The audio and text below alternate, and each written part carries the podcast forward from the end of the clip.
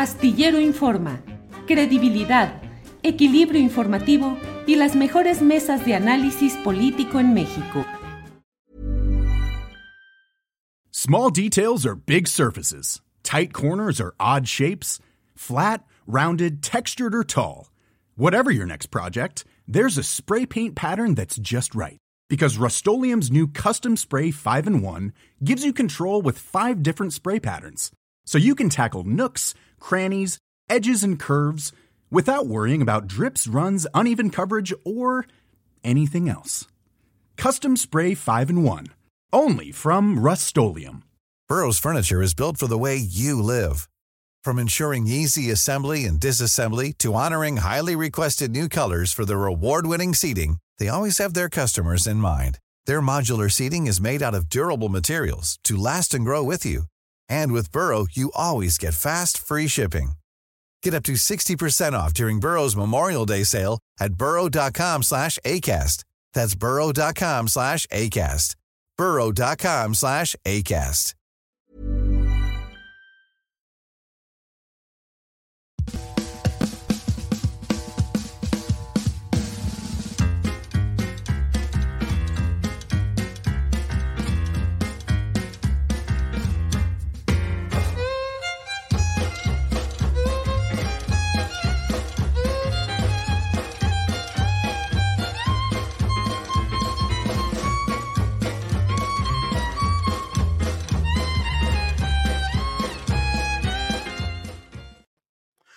¿Cómo están ustedes? La una de la tarde con un minuto, ya estamos aquí en Astillero Informa. Muchas gracias por acompañarnos en este martes 16 de enero de 2024. Tenemos, como siempre, mucha información, tenemos entrevistas, tenemos mesa de análisis periodístico y avanzamos en nuestro programa de este día. Primero que nada, déjeme comentarle, ya lo platicaremos un poquito más adelante, pero bueno, de verdad que Xochil Gálvez me parece que comienza en esta presunta nueva etapa que dice tener, en la cual em, sería una nueva Xochitl, un relanzamiento de Xochitl, después de todos los errores y las cosas que ha cometido, ahora supuestamente estaría ya eh, en una nueva actitud, pero creo que está desbarrando, que está equivocándose, porque mire usted, primero lanzó el reto a debate a Claudia Sheinbaum como si no hubiera, no estuviera establecido el mecanismo para los debates institucionales que organiza el INE, pero ahora se acelera, se desespera y reta a Claudia Sheinbaum para que ya pueda eh, establecer ese debate. ¿Cuándo? El miércoles, el jueves, o sea, ya rapidito, cuando ella diga, ya eh, sin acordar con la otra parte, sin nada, por fuera del INE, porque a ella le urge debatir. Veamos lo que ha puesto hoy en sus redes sociales. A ver, Claudia, si ya te dieron permiso, te reto un debate este miércoles o jueves para hablar de seguridad, salud y corrupción. Estoy segura que a los mexicanos les encantaría y a mí también. Sería padrísimo, ¿no? Un debate sobre corrupción, o sea, mm, si es ahora miércoles o jueves, hoy es martes. ¿Usted aceptaría así como así para un debate importante? Oye, mañana miércoles nos lo echamos, ¿no? O el jueves lo hacemos de esta manera o de la otra, al cabo que, pues a, mí me parece que puede ser muy interesante y a los mexicanos también que hablemos de corrupción. Bueno, francamente creo que está entrando a una circunstancia patética. Bueno, pero no es lo único que hay en estos días. Voy a comentarle además, mire usted, por ejemplo, Marcelo Ebrard, Marcelo Ebrard puso en TikTok un mensaje eh, que realmente dice uno, a ver exactamente qué quiere decir. Por aquí lo tenemos. ¿Y tú qué tal andas de reflejos?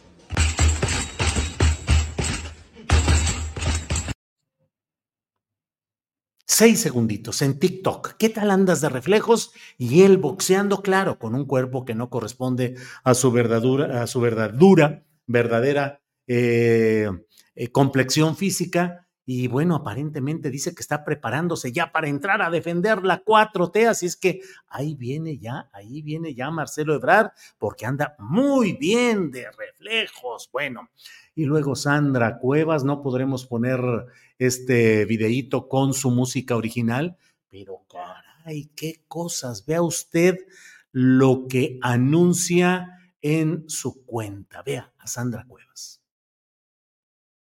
no tiene sonido, pero es el sonido de esa música tipo rock y así, de la gran eh, heroicidad, la hazaña, lo épico, lo epopeya, la epopeya política. Ven ustedes ahí bajando, ahí en medio de un escenario. ¿Quién paga todo esto? ¿Para qué? ¿Qué tanto esto corresponde a asuntos más de psiquiatría o de diván psiquiátrico o de asuntos personales que de una verdadera mmm, promoción, propuesta, programa político, la verdad es que no lo, eh, no sabría yo qué decirle. Eh, eh, no tenemos el audio, pero sí esta propuesta. ¿Qué pasa con nuestra clase política? La verdad es que no sabría decirle. Pero bueno, pues vamos a seguir adelante rápidamente porque tenemos hoy mucha información. Déjeme decirle lo que ha dicho hoy el presidente de la República respecto a programas radiofónicos que se están convirtiendo al propagandismo y de veras que está preocupante el asunto. Video, por favor. Antes de que yo termine, vamos a tener el mejor sistema de salud pública del mundo. Y ese es el compromiso y es un desafío. Están muy molestos los que se dedicaban a vender medicinas y a distribuirlas, porque ya no pueden robar, porque se robaban hasta el dinero de las medicinas y estaban metidos los medios de manipulación. Por eso el enojo. ¿Cuál es el problema para surtir estos medicamentos? Primero ustedes antes no se interesaban en el asunto. ¿De qué estación de radio? El Grupo ASIR, señor presidente, del Grupo ASIR. Grupo ASIR siempre ha estado subordinado al gobierno en turno, siempre y cuando eh, les dieran publicidad, o sea, les dieran dinero. Ahora, como no hay eh, publicidad, no hay dinero, ya los de ASIR como otras estaciones de radio, se volvieron paladines de la libertad y defensores de la justicia. Ahora la atención médica es gratuita. Todos los medicamentos se entregan de manera gratuita. Pero era un negocio muy jugoso que tenían unos cuantos ustedes no informan sobre la corrupción que había en la compra de los medicamentos.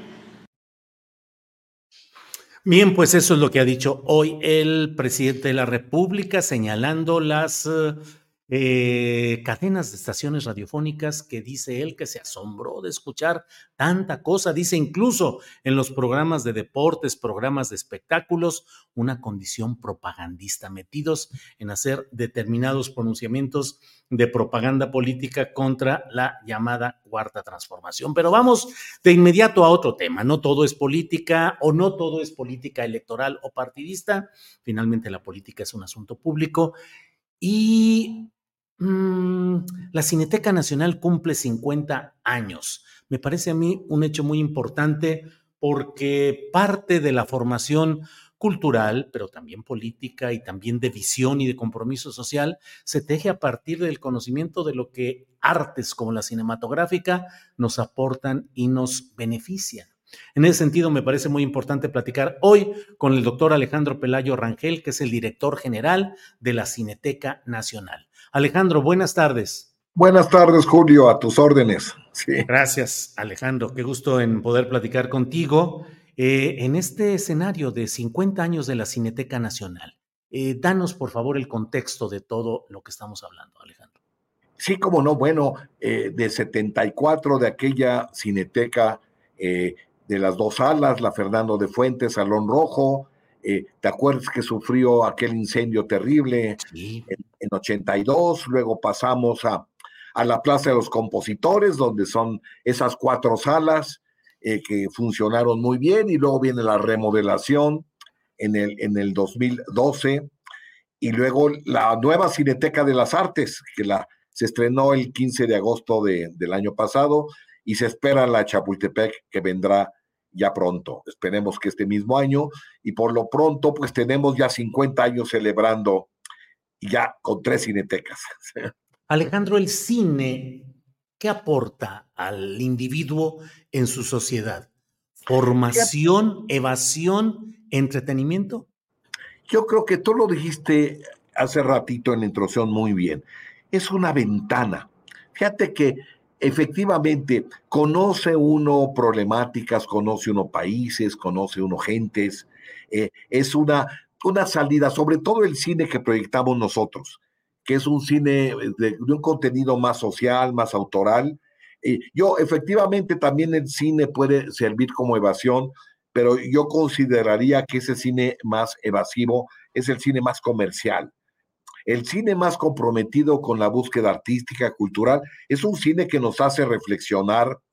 Por ejemplo, mira, eh, ahorita tenemos en cartelera una, una película que se llama Conspiración Divina y es sobre toda la política que se da dentro de estos grupos islámicos radicales.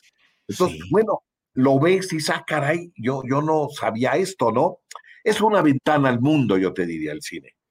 Mm. Y en ese sentido, ¿cuál, cuál ha sido la historia de la Cineteca Nacional y de la producción cinematográfica impulsada o apoyada por el Estado mexicano. Siempre se recuerda una etapa, sobre todo la de Luis Echeverría, en la cual hubo pues una producción de películas importantes e interesantes, luego hubo otra en la cual se habló de la presencia de una hermana del entonces presidente José López Portillo, en fin, cómo ha ido ese zigzagueo de apoyos, amores y desamores hacia la Cineteca y la producción cinematográfica nacional, Alejandro.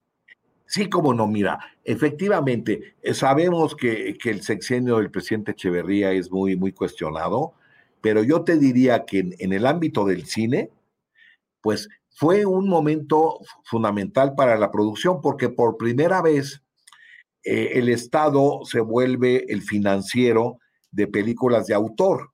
Entonces, es la época, recuerdas, Julio, de, de Canoa, de Felipe Casals, El Castillo de la Pureza de Arturo Ripstein, de La Pasión ¿Te acuerdas? El Apando, esa obra maravillosa de José Revueltas, eh, Los Albañiles de Vicente Leñero, y, y, en, ese, en ese lapso es cuando se funda la Cineteca. Y no solo la Cineteca 74, sino el CCC, la Escuela de Cine ya del Estado, la otra gran escuela de cine es de la UNAM, lo que ahora es la Facultad de Cine de la UNAM, pero el CCC, Centro de Capacitación Cinematográfica, se funda precisamente en 75, dentro de este sexenio. Y después, bueno, pues viene lo que recordamos todos, ¿no? Se descontinúa esta política, no se hace cine de autor, ya con el sexenio de López Portillo y Doña Margarita, y bueno, viene el, incendio de la Cineteca en 1982.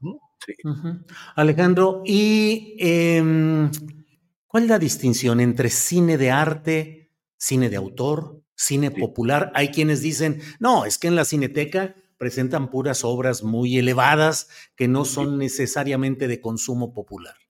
Sí, fíjate que yo, yo he pensado mucho esto que me preguntas. Yo creo que hay dos tipos de cine fundamentalmente desde el arranque de con los hermanos Lumière y Méliès. Un cine de búsqueda comercial, que busca la taquilla, busca hacer películas muy, yo no te diría populares, sino taquilleras, y que su interés es económico. Y otro cine de búsqueda artística, eh, que hay gente que llama de arte autoral, de calidad. No, yo creo que todo el cine, sobre todo actualmente, tiene calidad. Lo que pasa es que uno va orientado a un interés económico y otro va orientado a un interés artístico. Lo que pasa en la cineteca es el cine que tiene un interés artístico, que puede ser muy comercial. Por ejemplo, tuvimos Napoleón hace, hace pocos, pocas semanas y Napoleón hay gente dice, no, que es comercial, pero es bellísimo, oye, ver esas batallas en pantalla grande, no, digo, eh, por ejemplo, tenemos ahorita Totem, la película mexicana, y es muy interesante porque fíjate, Julio, que en toda la República Mexicana, donde le ha ido mejor, es en las cinetecas, en, en esta y en la Cineteca de las Artes. Es increíble. Con nosotros, Totem lleva más de 10 mil espectadores. Y en la sala comercial más exitosa, no llegó a mil espectadores. ¿Qué quiere decir? Bueno, pues que el público que quiere, quiere ver Totem, este cine mexicano, más comprometido, en este caso Totem con, con el duelo, con la familia, pues lo viene a ver a la cineteca. Es una realidad. ¿sí? Alejandro, vamos a un terreno más complicado porque vamos a hablar de lo actual. Sí. El gobierno de la llamada cuarta transformación ha apoyado o no ha apoyado la producción cinematográfica de autor, qué tanto en las circunstancias económicas difíciles que se ha vivido en el país, pero qué tanto ha habido apoyo o no apoyo a estos proyectos. Mira, eh, no lo tengo muy claro, te voy a decir por qué. Porque estaban los fondos, se creó un nuevo fondo, el FOCINE, y yo sé que ese fondo ha apoyado proyectos de calidad. Por ejemplo, hay una película que les recomiendo mucho, que se va a estrenar seguramente con nosotros, que se llama Valentina, de, de Ángeles Cruz. ¿Te acuerdas, Julio, de Nudo Mixteco? Sí, sí, sí, pero ¿era de Ángeles Cruz? Sí, y ahora la nueva película es Valentina y tiene el apoyo estatal. Ahora, este apoyo se ha diversificado. Por un lado, en producción, por otro lado, en restauración de películas, en eh, apoyo a eh, que haya salas que se dediquen al cine mexicano, etcétera. Entonces, en términos de lo que me compete a mí, que es lo que conozco muy bien, el, el, apoyo presupuestal ha sido similar, digamos, el presupuesto que tiene la Cineteca, pero sin embargo, nosotros tenemos la opción de los recursos propios.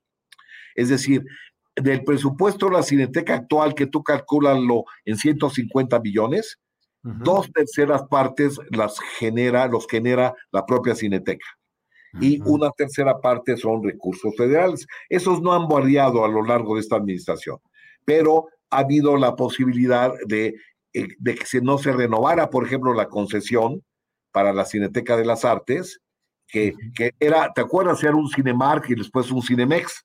Sí. Se volvió la Cineteca. Y ahí vamos con Chapultepec. Ojalá que Chapultepec lo podamos, digamos, inaugurar este año y, y estamos muy, muy interesados en ver cómo responde la gente de aquel lado de la ciudad, ¿no? Y uh -huh. si tenemos la suerte de que vengan como ven, vienen a esta cineteca, pues seguramente va, va a salir bien el proyecto. Uh -huh. Alejandro, ¿qué tipo de público es el que mayoritariamente asiste a la Cineteca Nacional? ¿Jóvenes, adultos, eh, con formación política, sí. mmm, turismo cinematográfico? Yo te diría, Julio, que básicamente jóvenes. Fíjate que cambió el perfil de público. El, el, perfil que teníamos en el 2018, 19, antes de la, antes de la pandemia, era un 70% un público más, más juvenil, digamos entre 18 y 25, y un 30% un público más de, de tercera edad, gente ya, ya más reposada, etcétera. Ahora vienen más jóvenes y no está regresando ese público de tercera edad eh, yo te diría que ahora la proporción es como 80-20. Y entonces, y sí, yo te diría que es un público joven interesado en ver películas de contenido crítico social y me da mucho gusto porque es, es el cine que ayuda a reflexionar, ay, ayuda a formarse, ¿no? Ese es nuestro público, sin duda. Sí. Alejandro, leí que había alguna promoción justamente por estos 50 años de la Cineteca Nacional, entrada gratis un día. ¿Cómo sí. está ese asunto? Eh, este asunto está, Julio, mañana todas las funciones entrada gratis para Órale. que festejemos todas. Y a partir del jueves, eh, a, a, dos por uno. todo, todo a 50 por, eh, por ciento, al 50 de boleto, todo, todas las funciones también. Entonces, para que vengan a celebrar con nosotros. Bien. Bien, pues Alejandro, muchas gracias por esta oportunidad de asomarnos a esta, este acontecimiento. Como decía, no todo ha de ser política electoral y, grilla y todo, sino que hay acontecimientos celebrables. Cierro nomás preguntándote, tú además de director de la Cineteca, pues eres director, guionista de cine. ¿Qué te gustaría filmar? ¿Qué película te gustaría filmar de estos tiempos actuales que estamos viviendo de la llamada 4T? Fíjate que, que yo tendría que regresar a, mi tipo de cine, como tú dices, eh, el, lo que fue el thriller, el thriller político. Eh, lo que es muy interesante eh, actualmente es filmar, por ejemplo, todo lo que significa un cambio social y cómo, cómo se va reflexionando en la sociedad hacia los cambios. A mí, te voy a dar un, caso que seguramente te vas a acordar de mí. ¿Sabes cuál fue la película, mi película preferida de, de, lo que vamos de, de estos 20 años, 25 años de este ciclo? El violín, ¿te acuerdas del violín? Sí, claro, claro, claro, claro. Si tú me preguntas qué película te hubiera gustado filmar, el violín, sin duda. Sí. Claro, claro. Bien, pues eh, Alejandro, te agradezco mucho esta oportunidad de platicar. Mañana entrada gratis todo el día en todas las películas en la Cineteca y a partir del jueves 50%, dos por uno. Gracias, Alejandro. Los esperamos y gracias por tu tiempo, Julio. Al contrario, a ti. Hasta luego. Gracias. Ha sido Alejandro Pelayo, es el director de la Cineteca Nacional, de la Cineteca Nacional. Mañana entrada libre a todas las salas de la Cineteca. Asómese, hay cosas realmente muy interesantes siempre en su programación. Y mm, el jueves, dos por uno, dos por uno, 50% de descuento. No, no, no es publicidad, ni es pagado, ni es nada. Es simplemente que hay cosas interesantes que debemos de decir y de hablar. Bueno, en unos segunditos vamos a ir ya a nuestra siguiente sección porque este martes 16 de enero, pues es martes y tenemos que platicar con Carolina Rocha.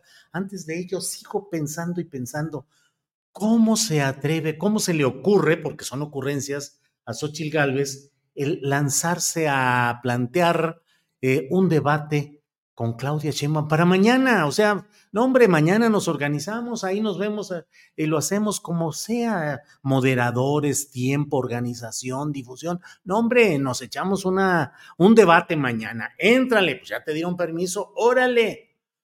Bueno, vamos a una pequeña cortinilla musical de presentación y vamos a platicar no de este tema, sino de otros muchos más que están pendientes en la agenda política de este día.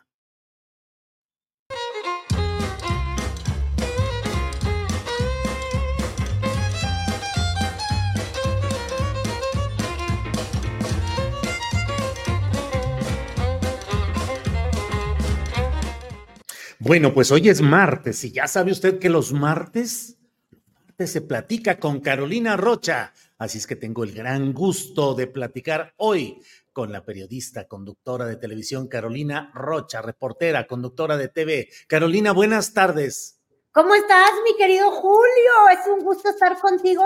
Y fíjate, ¿eh? para que veas cómo funciona de pronto el maldito subconsciente. ¿Qué pasó? caí, caí, redonda redonda. Este, te voy a decir por qué, de qué color estoy. Ándale. Ah, pues eres ya parte de la marea rosa, Carolina Rocha. Es que el INE no se toca a menos que el manoseo sea a tu favor. O sea, ya cuando en tu evento estrella estás anunciando que Lorenzo Córdoba Vianello, el Villanuelo, por Villano, obviamente, en contra de la 4T. Va a ser tu vocero, pues ya agárrate, agárrate de donde puedas. Es que son muy graciosos los partidos. Mira, el INE no se toca hasta que Lorenzo Córdoba está de nuestro lado. Eh, la Corte no se, no se toca hasta que Bernardo sale en los acuerdos innombrables que tiene el PAN y dicen, tú manténme a ese ministro porque yo lo quiero, o hasta que ¿Te acuerdas que Cosío ya estaba con los rosas, no? Bueno, con, la marea rosa. Ah, pero cuando se les va a Saldívar con la 4T, ¿cómo se me pusieron?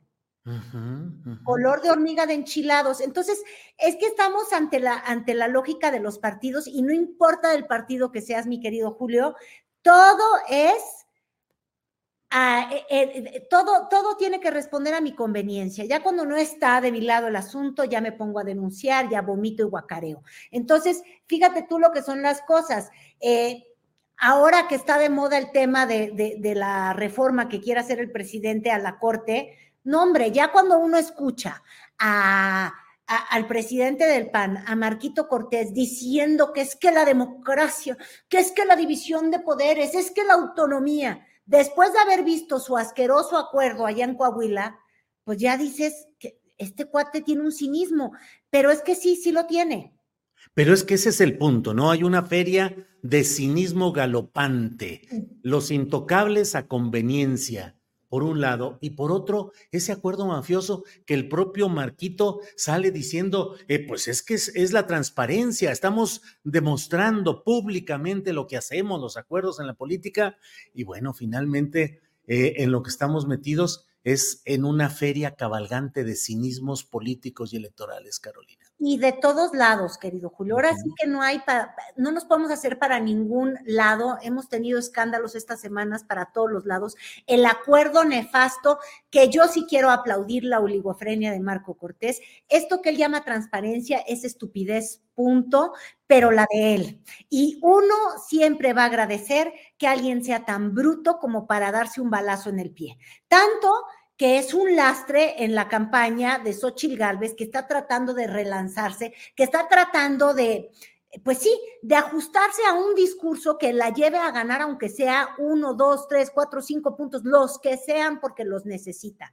Ella ya está por cerrar la precampaña, el discurso del domingo este, fue justamente este el, cierre, aunque todavía hay hasta el jueves supuestamente para actos de proselitismo. En toda esa fase, Julio, Xochitl Galvez cometió tantos errores y realmente hay que atribuírselos a ella, o sea, desde el teleprompter, pasando por, mira, fíjate, el, fin de semana, eh, el viernes, el día viernes, en campañando, este, Yo llevé una parte del discurso de ella en, ya no me acuerdo dónde fue, si en Durango, pero bueno, fue el, del día viernes precisamente, ¿no? Y entonces ahí se puso a hablar de la violencia de género y le pidieron que hiciera un comparativo entre ella y su mamá. ¿Y sabías cuál fue su gran comparativo? No, no, no.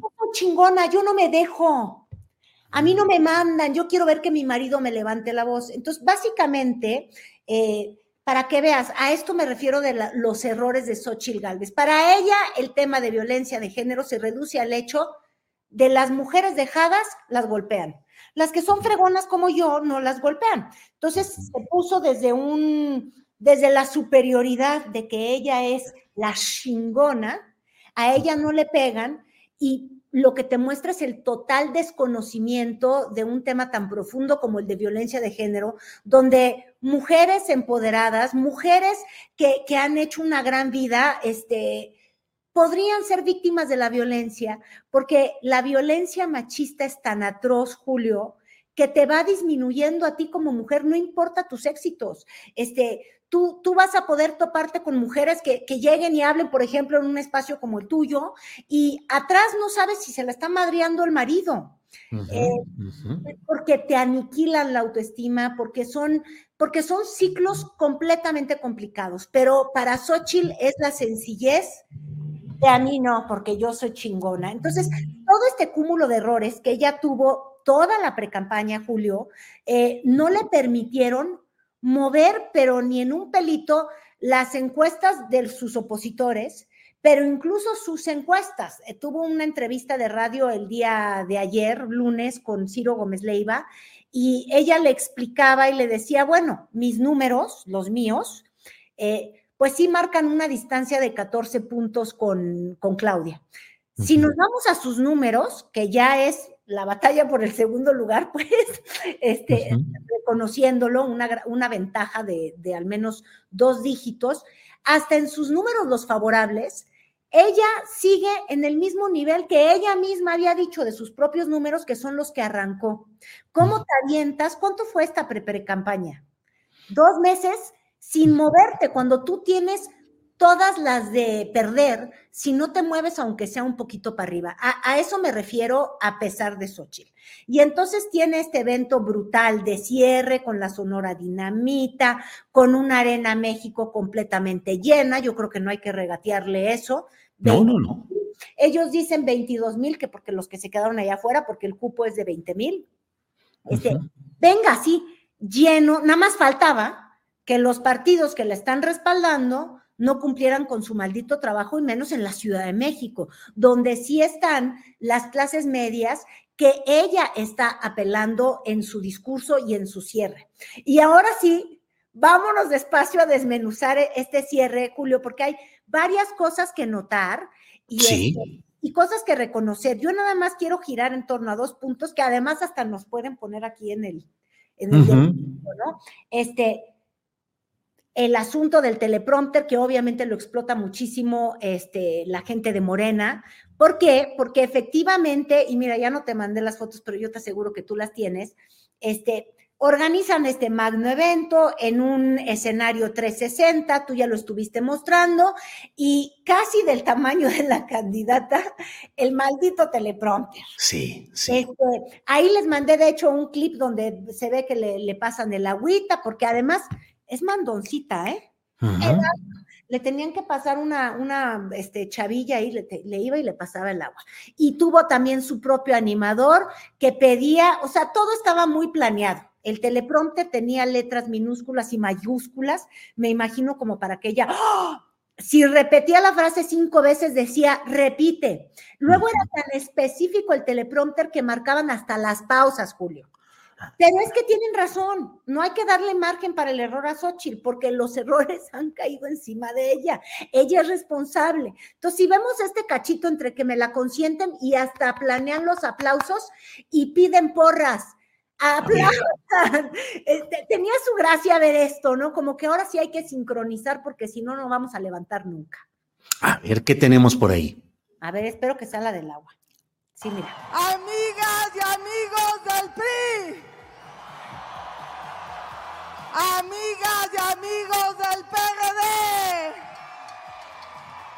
A ti que te la estás rifando con fuerza y corazón en todo México, porque sabes que tu familia merece más.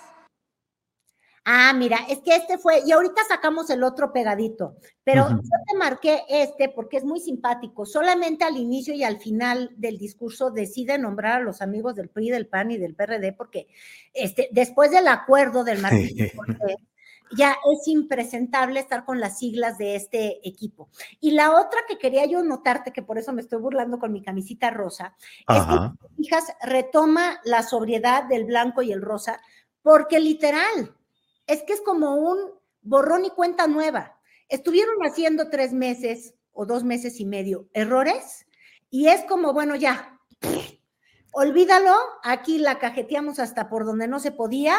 Eh, vamos a olvidarnos que te disfrazamos de huipil rojo, de huipil amarillo, de huipil este, de color azul. Vamos a olvidar todo y luego de Señora de las Lomas, porque hubo un momento en el cual salió ah, ya.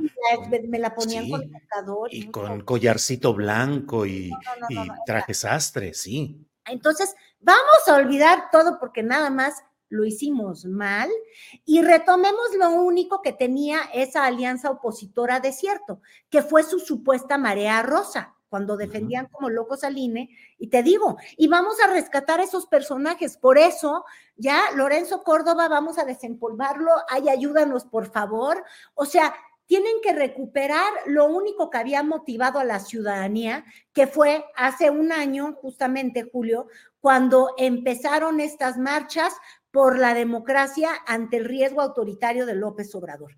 Ese era el único discurso que estaba funcionando. Luego la hacen candidata, luego suceden todos los errores. Te digo que me la disfrazaron de rojo, de señora, de las lomas, bla, bla, bla. Y entonces volvamos al origen, habiendo perdido tres meses. Entonces, eso es lo importante de ese inicio de discurso. Y luego te digo, y vamos a corregir los errores. Y los errores son los de Xochitl, porque improvisa, porque estaba abusando de las groserías. Entonces, ya hasta las groserías, el cagajo, está en el prompter. Todo ya está anotado, va a tener que seguir un guion. Si no es una candidata disciplinada, básicamente yo creo que a eso se reduce el episodio del megaprompter y, y de los aplausos planeados y de los griten presidenta, que ahorita, ahora, ahora sí creo que ya es el próximo que viene, que quiero que escuches porque le están diciendo nadamos sincronizados sin que tú la metas la pata, o vamos a valer mamáis paloma voladora. A ver, mamá es paloma voladora. A ver el video.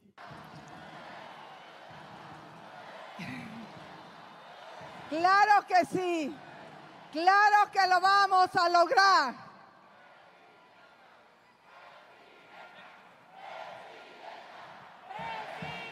No se oye.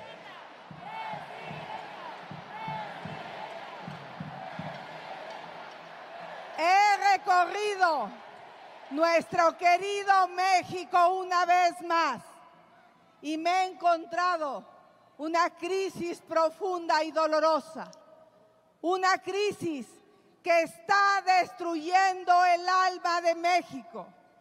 Con este gobierno, con este presidente, México está perdiendo tres valores fundamentales. El valor de la vida, el valor de la verdad y el valor de la libertad. Y les voy a decir por qué. Se pierde el valor de la vida cuando el gobierno es absolutamente insensible, cuando no se conmueve ante la muerte de sus propios ciudadanos, cuando la autoridad abraza a los criminales y culpa a las víctimas. Cuando se pretende borrar de un plumazo a los desaparecidos y el presidente se ríe a carcajadas ante las masacres. Mira, de ahí varias cosas. ¿Sí viste la animadora y ficticio de... Sí, sí, sí, sí, eso no fue la única ocasión, estuvo todo el tiempo presente. Por eso te digo, quieren hacer de su campaña, del desorden que tuvo los primeros tres meses, en algo muy planeado y estructurado que va a pasar por disciplinarla a ella, por reuniformarla a ella. Te digo, planear hasta cuando dice groserías, aunque suene actuado, como ahí dijo cagajo, cagajo. Cagajo. Eh, se veía impostado pero yo creo que eso les conviene más. Y luego te lo dejé bien largo ese corte de discurso, porque ya la volvieron a ubicar en lo que tiene que ser el viraje discursivo, que es el que está festejando justamente, pues, tuviste la, la, la, prensa, sobre todo quienes apoyan mucho a, a Xochil Gálvez, digo, desde Guadalupe Loaiza, que ya estaba desilusionada por sí. la cocinera de pavos. Pero ya regresó, dijo, ya recuperamos. Bien. Ya recuperamos y tienes a Aguilar Camín casi, casi que orquestando las llamadas y diciendo por dónde viene la fregada línea. Y la línea es, está empoderada. Y si te fijas, sí es durísimo el discurso. Al menos ya entendieron algo el gobierno de la 4T tiene un gran talón de Aquiles y pasa justamente, Julio, por el tema de la inseguridad, este, de los muertos, de los otros datos, eh, el discurso que tenía unificada muy bien a toda la planilla anti-AMLO. Esa la estaban perdiendo.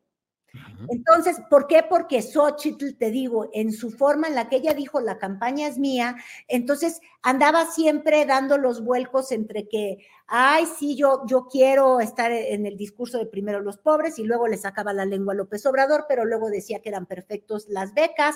Entonces, si te fijas, ya se lo quitaron. El domingo ya le dijeron, ya olvídate, nada más enfócate en lo que es el golpe al presidente y pues sí, tiene que ver con una crisis de seguridad brutal. Y cuando uno ve esa parte del discurso y muchas de las que estuviste viendo, tú sientes que estás viendo el noticiero de Ciro Gómez Leiva, hasta te da inquietud.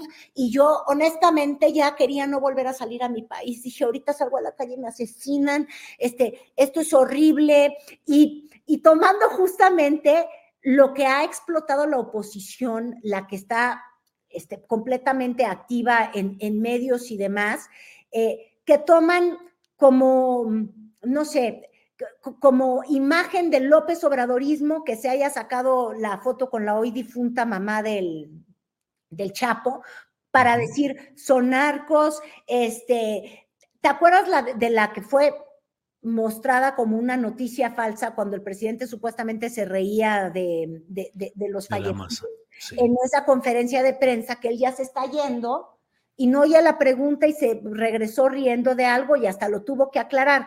Pero bueno, no importa que sean noticias falsas o no, lo que necesitamos es este discurso unificador en el que hay una perfecta falla estructural del presidente López Obrador con su política de abrazos y no balazos. Que te digo yo, también hay que, hay que decirlo con todas sus palabras.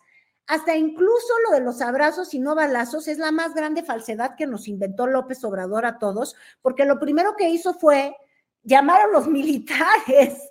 O sea, más balazos no se me ocurren. Pero bueno, tienes que encontrar el discurso que unifica y yo creo que este es el discurso que unifica y le quieren dar orden a, a Xochitl en un tema que sí es el lastre de López Obrador, el de la seguridad. Y luego sí, le medio lo mezcló que sí de la gasolina 10 pesos, que también es, yo no recuerdo, quizás yo estoy mal, que dijera que, que iba a estar a 10 pesos. Lo que dijo es que iban a parar los gasolinazos, ¿no? Este, entonces, pero bueno, hasta para hacer las fake news hay que hacerlo muy bien. Y ahí ya se ve la mano de, pues de la nueva organización, si quieres, o la llegada de Max Arriaga a esta campaña y el tono hacia el que nos va a llevar. Max Cortázar. Sí, ¿o qué dije? Ah, Dijiste Marx Arriaga, que es el de los libros de texto. También. Exacto, que también tiene su impresentabilidad. Pero sí, y, Max llegó a poner el libro de texto gratuito para las nuevas enseñanzas de la párvula Xochitl, en realidad. Exactamente. Entonces, mira, ya, el asunto es que por ahí se va a ir ya los próximos meses de campaña y lo que vamos a tener que ver es si le va a alcanzar y si ella va a ser disciplinada, Julio. Esa es realmente la pregunta, porque cuando me la agarran a bote pronto, pues la mete la pata. Y luego creo que te puse otro. Tenemos otro video, sí. De... de la corrupción y los otros datos. Es lo mismo que te estoy diciendo. Yo no sé si encontraron el reto a Claudia. ¿Te acuerdas que la retó? Yo anduve buscando ahí lento y la verdad es que son muy aburridos los discursos y ya no te lo supe cortar. No sé si tu producción sí lo tiene, pregúntale a Arturo. Pero bueno, el asunto es que ella reta a Claudia si le dan permiso y vuelve a tomar esta idea de fuerza de que Claudia no tiene cerebro, que Claudia es un títere del presidente López Obrador, diciéndole si te dan permiso, a lo cual la misma Claudia Sheinbaum ya contestó el día de ayer diciendo, sí, sí voy a un debate, ¿me entiendes? Tampoco te, tampoco te azotes, pero básicamente ese fue el evento de Xochitl, que además te digo que ya está agarrando esta postura de ser la que ataque, porque el que pega primero pega más fuerte.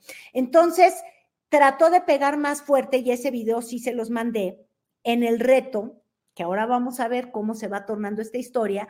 Eh, que te acuerdas que le hicieron a ella, le pregunta a Xochitl que pues ya nos opinara del impresentabilísimo mano derecha de Felipe Calderón, que es obviamente este García Luna. Y lo revira con un video, claro, buscando cambiar, ¿cómo dicen? Voltear tortilla y decir... Pues, Voltear la tortilla.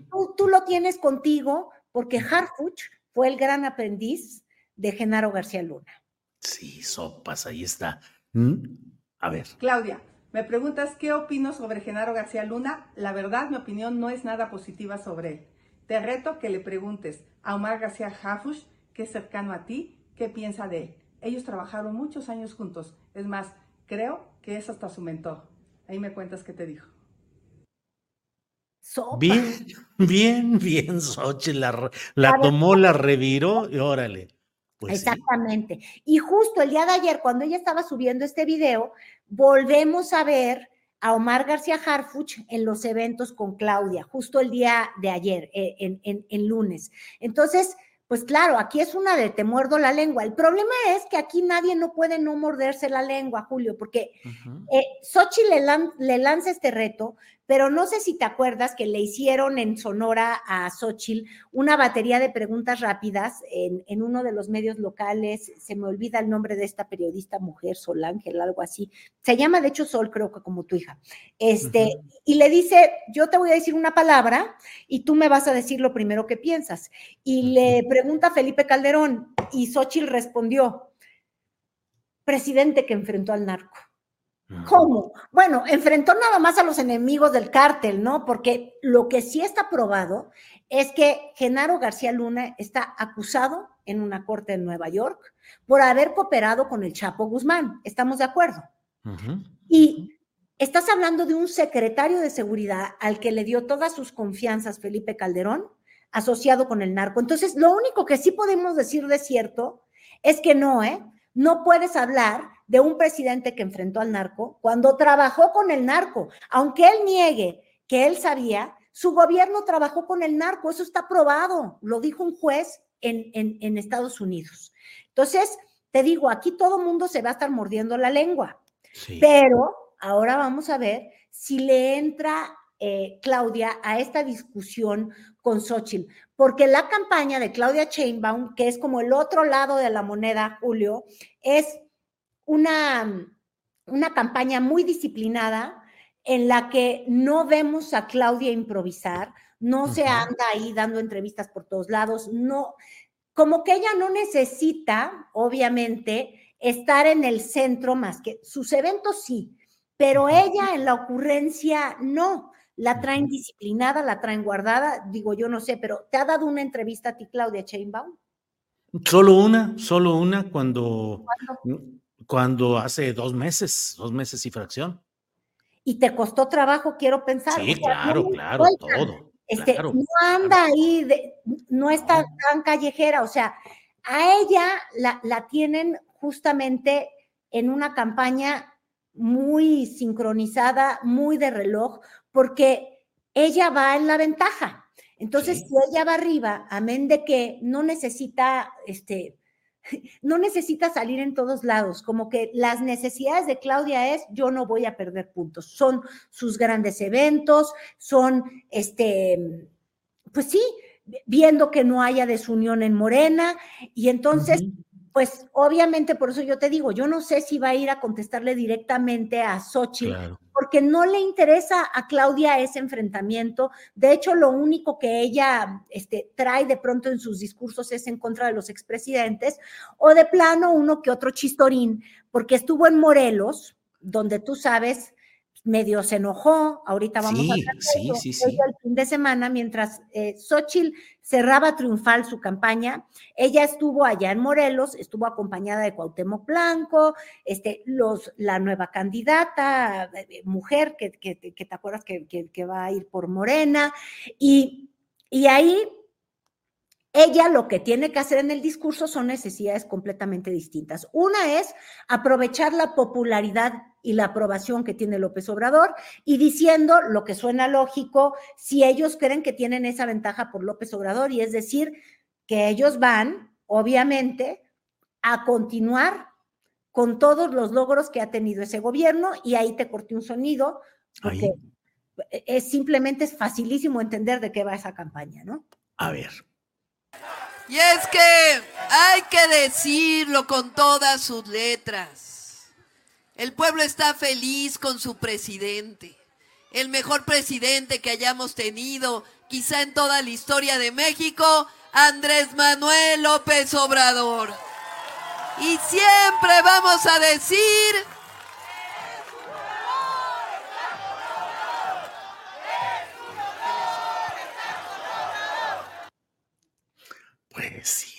Pues la sí. recurrencia a López Obrador y el no romper el hilo de entendimiento con el presidente saliente, Carolina.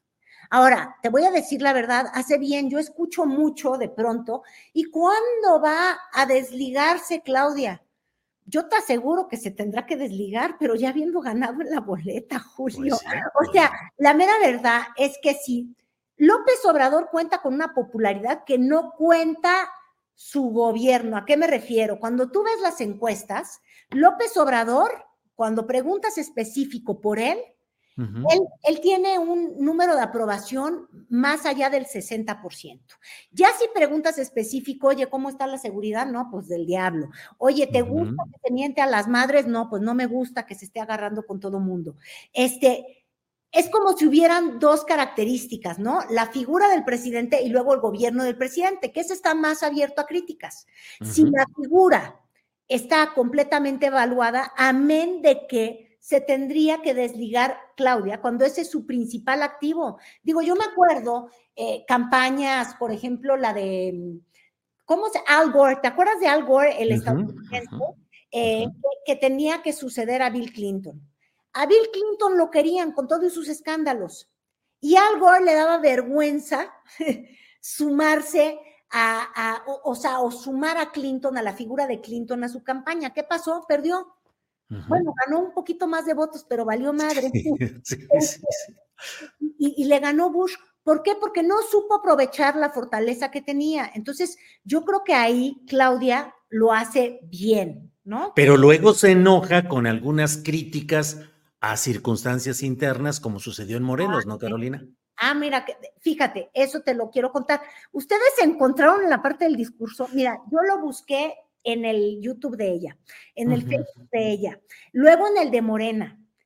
Y creo que lo cortaron, Julio. ¿Lo cortarían la parte esa? Todos los medios vimos que salía ella furiosa de, no, a mí no me gusta la división, bien enojada, que ese es el punto débil de Claudia, se irrita con nada, como esa entrevista en Tabasco en la que se puso furiosa, o el evento ese, ¿te acuerdas? En el que salía regañando así furiosa a, a, Durazo. O sea, el carácter medio iracundo, irascible de ella, irritante. Yo le puse que ella es como la salsa claubasco. Claubasco. se enchila la menor provocación, se irrita. Este, y no sé si tú tengas eso si tú lo tienes bien o de plano vamos a lo que yo encontré que nada más se ve el corte del video porque no quisieron que se le dieran las enaguas al error. Déjame ver qué, qué es lo que tenemos. A ver que se oiga fuerte, transformación o corrupción. Transformación. Ese es el grito que se oye en todo el país. Y aquí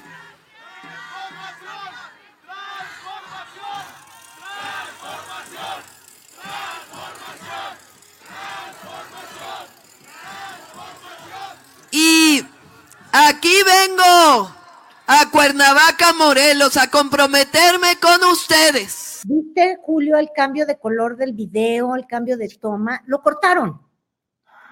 Ella iracunda, porque se pone bien pesadita. La mera verdad es que ay, tiene la, la mecha muy corta, doña Claudia. Y ahí era la defensa de Cuauhtémoc Blanco ante los gritos que hubo de parte de la audiencia que reprochaban que se hablara de los errores internos y de personajes nefastos y empezaron a quitar Cuauhtémoc Blanco y ella dijo, nada, unidad, aquí unidad adentro de Morena. Y esto una semana después de que tuvo el mismo desplante, justo hablando de la unidad, a mí no me gusta que me digan eso. Y la verdad es que sí se pone bien antipática. Este, y, y claro, pues yo creo que por ahí, fíjate, el, a la hora de los debates, si alguien va a tener que coachar a Claudia, va a ser para que no se me enoje. Ahora, ya tuvo una vez a la purificación carpintero que le explicaba el internet de las cosas, sí, y aguantó vara, no se puso furiosa. Entonces, va a haber que tener un manejo de la de la Claubasco, no salga este, su, su, su, su forma natural, yo creo que de enojarse. Habría que preguntarle a sus colaboradores, seguro es bien jetona y regañona. Oye, Caro, eh, ya, ya pasamos revista algunos de los puntos eh, em, críticos de estas campañas, pero vamos cerrando esta plática de hoy con algo agradable. ¿Qué te pareció el gobernador de Nuevo León sacando su ropita de su closet, acomodándola y entregándola como si fuera un cómic así, la, la, la piedra del poder, las cosas del poder? ¿Cómo viste ese tema, Carolina? Pues nada, es que fíjate, le está tratando de heredar eh, una trapitos. Y, trapitos, mira, yo me sentí como cuando mis hermanas, yo soy la, menor en mi familia, siempre me daban la ropa usada, Julio. Nunca se ve igual. Entonces, las camisas usadas no creo que se le vean igual a Maines, porque Maines no es este Samuel León. Este, y yo creo que ahí están cometiendo el más grande error, porque en ese video, ¿qué es lo que pasó? Pues les pasó como el cagajo de, de, de Xochitl que se ve impostado cuando no te dejan que sea espontáneo.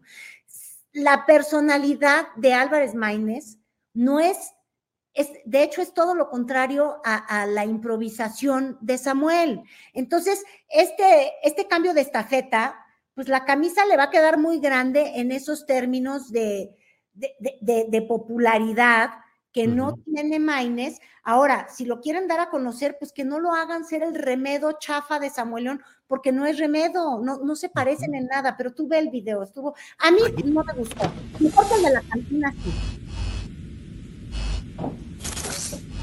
muy pesado.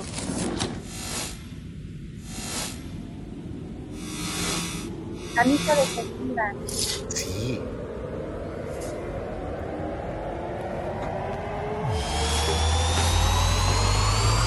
Compadre, vamos a demostrarles que se metieron con la generación equivocada. Estamos más puestos que nunca.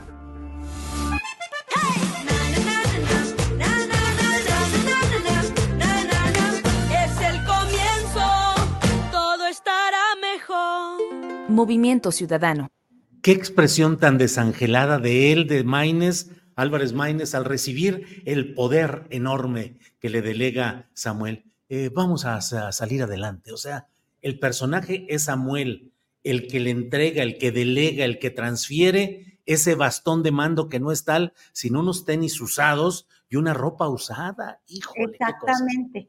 Y fíjate, la verdad es que lo que le funcionaba a Samuel García no le va a funcionar evidentemente a Álvarez Maínez, porque no tiene la misma personalidad desenfadada, junior, este, poco pulida, si quieres, abrupta, eh, locuaz, pero que le ha funcionado mucho a, Samuel.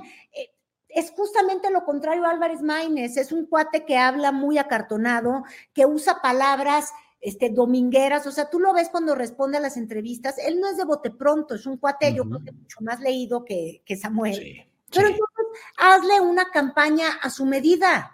Y la medida de Maines es como un político convencional, o sea, la verdad, eh, que le gusta hablar en los discursos, eh, de, bueno, me refiero en San Lázaro, que está como un diputado muy cuadrado, o sea, ha pasado por todos los partidos políticos.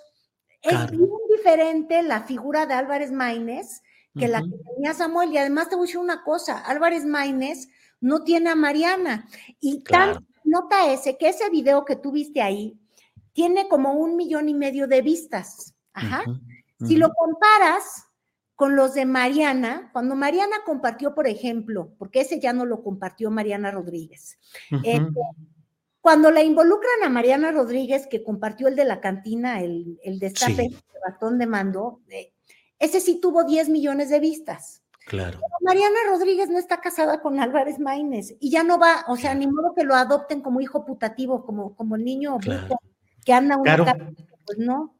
Caro, se nos ha ido el tiempo con, a toda velocidad. No, no, porque nos quedan cuando menos un video de un trabajo que estás tú realizando. Dinos de qué se trata, por favor.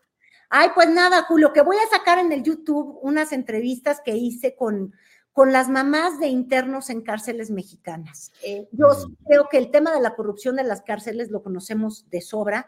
Se ha denunciado de miles maneras, pero sí creo que escucharlo a través de las familias este, es brutal, porque te das cuenta que la cárcel no solamente puede pues terminar con quienes están ahí encerrados, que no siempre están encerrados los que, los que son culpables, que la cárcel castiga a los más pobres y también a culpables, ¿eh? Aquí no se trata de pensar que hay pobrecitos.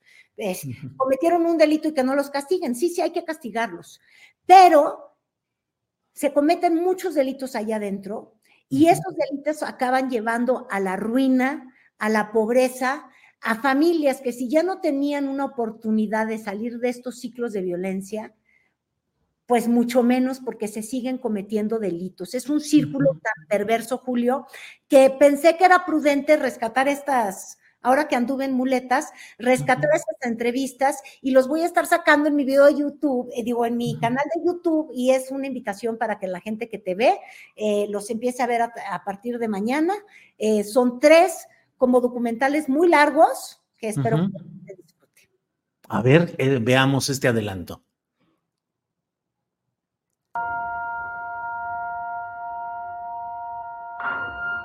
Que ellos, que ellos quieren dinero que si ellos este, queremos que los ayuden, ¿cuánto tienes? Y te dicen, ¿sabes qué? Tus testículos se quedaron afuera. Aquí es la ley de nosotros.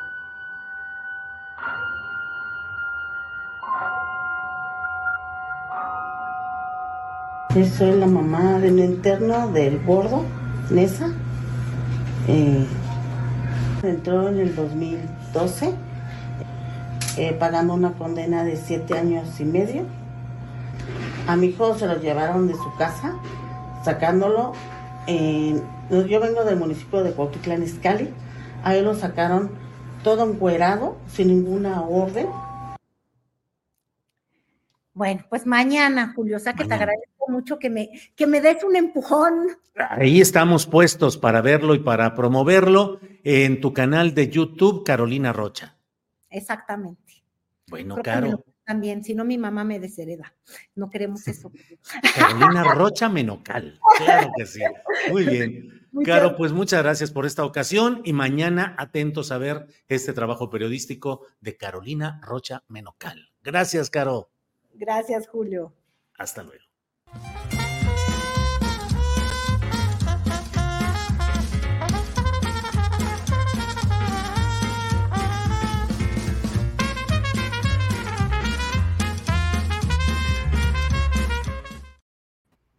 Bien, buenas tardes, gracias. Ya están puestos los integrantes de esta mesa de periodismo correspondiente al martes 16 de enero de 2024. Teresa Rodríguez de la Vega, buenas tardes. Hola Julio, Arnoldo Temoris, buenas tardes. Buenas tardes. Arnoldo Cuellar, buenas tardes. Hola Julio, ¿qué tal? Con un poco de gripa, así que si de repente toso algo, ustedes me entenderán. Bienvenida Tere y Temoris, un gusto como siempre. Temoris Greco, buenas tardes.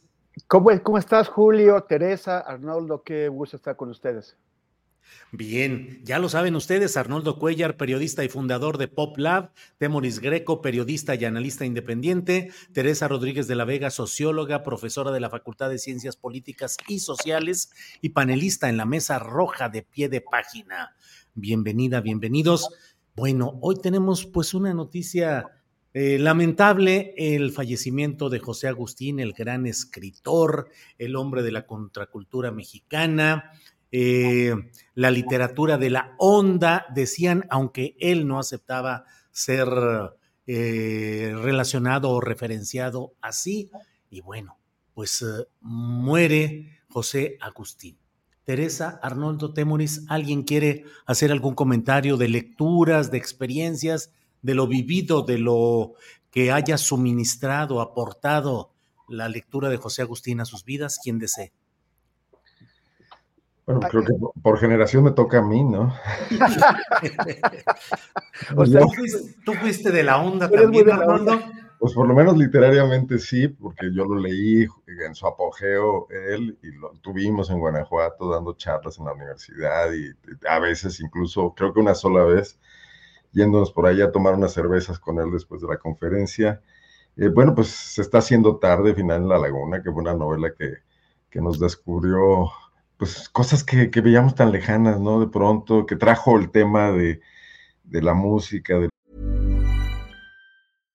How would you like to look five years younger? In a clinical study, people that had volume added with Juvederm Voluma XC in the cheeks perceived themselves as looking five years younger at six months after treatment. Look younger, feel like you. Add volume for lift and contour in the cheeks with Juvederm Voluma XC. Reverse signs of aging by adding volume to smooth laugh lines with Juvederm Volure XC. For important safety information and to find a licensed specialist, visit juvederm.com. That's J U V E D E R M.com. Not for people with severe allergic reactions, allergies to lidocaine, or the proteins used in Juvederm. Common side effects include injection site redness, swelling, pain, tenderness, firmness, lumps, bumps, bruising, discoloration, or itching. There's a risk of unintentional injection into a blood vessel, which can cause vision abnormalities, blindness, stroke, temporary scabs, or scarring. Talk to a licensed specialist to find out if it's right for you.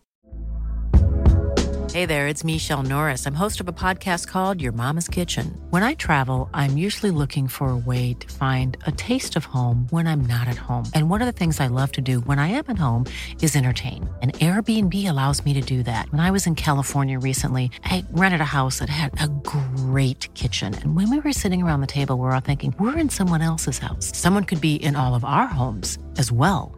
If you have a home, but you're not always at home, you have an Airbnb. Your home might be worth more than you think. Find out how much at airbnb.com/slash host.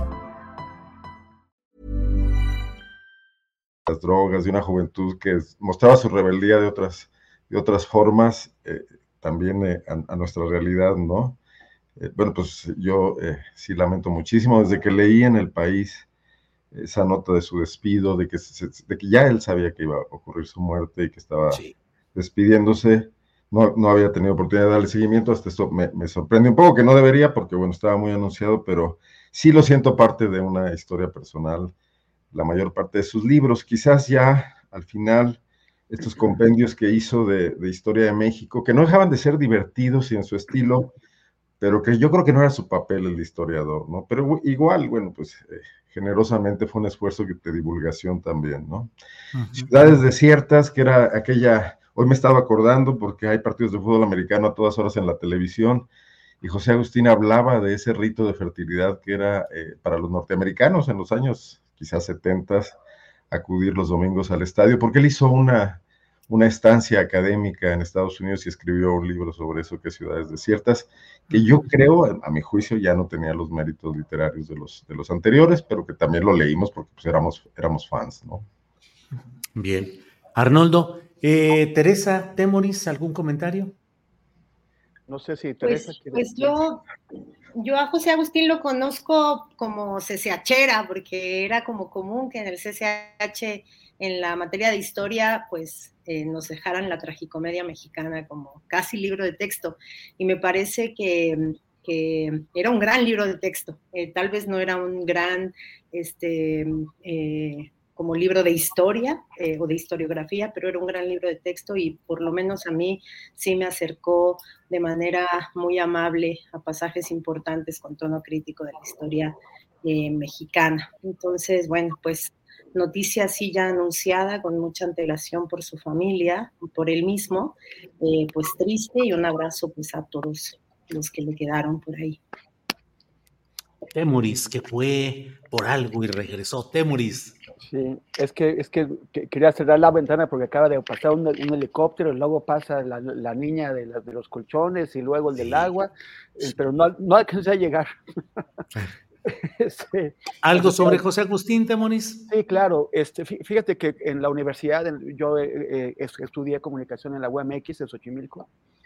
Eh, que, que, fue yo, un periodo eh, fenomenal, y en el movimiento estudiantil conocí a uno de sus hijos, a Jesús, que hoy es un neuropsiquiatra eh, y autor muy reconocido y muy talentoso. Y, y, y, a través de él también a, a Andrés Ramírez, que eh, ahora es uno de los principales editores de Penguin Random House. Y en aquella época, con un pequeño grupo de amigos, eh, hacíamos poesía, éramos poetas. Entonces andábamos de, de, de, arriba para abajo por el país, estábamos muy. Y andábamos de arriba para abajo en, en, en eventos y, y, todo. Fue también una época muy linda, en la cual eh, siempre que tuvo la, la, oportunidad José Agustín nos, echó la mano. Ya obviamente ya era una, figura eh, reverenciada en esa época, eh, a principios de los años 90 pero siempre fue muy sencillo, muy amable y nos echó la mano y muy, amigable. Quién sabe cuántos chavillos como nosotros se, se le acercaban ahí a, a, a, decirle que eran poetas y él nunca nos desmintió. Hizo mal, hizo muy mal. Pero, pero, pero bueno, muy importante, por supuesto, la tumba. Pero a mí lo que más me, me encantó, y, e, eso ya lo habíamos comentado en, un programa con Teresa cuando, cuando tú andabas de, eh, de, descanso, fue eh, la tragicomedia mexicana, una serie de libros en donde incluso lo intentaron censurar, porque eran, son libros, una, una versión José Agustiniana de la historia de México reciente en una época, o sea, ustedes se acuerdan que hubo una época en que la, enseñanza de la historia en México se paró, se acababa con la, con la nacionalización de la industria eléctrica por López Mateos y ya no te querían contar más, porque entonces entrabas en periodos escabrosos. Y él, y él contó, o sea, fue la primera vez leyendo a, a, José Agustín que supe un poquito más del almazanismo, del enriquismo, de que esas elecciones con las que eh, las últimas elecciones de, la, de Lázaro Cárdenas en 1940 pues las, las urnas se disputaban a balazos. Y, y, también pasó por la represión, por la guerra sucia, por el 68, todo eso. Y me acuerdo que me contaron Chucho y Andrés que eh, solamente lo, lo, dejaron llegar hasta 1982. No querían que contara el último sexenio, el de, de, la, de la Madrid. Y José Agustín les, les dijo, ¿cómo no? Si ustedes no me lo publican, yo voy a hacer como, pero yo voy a contar de la, de la, de la Madrid.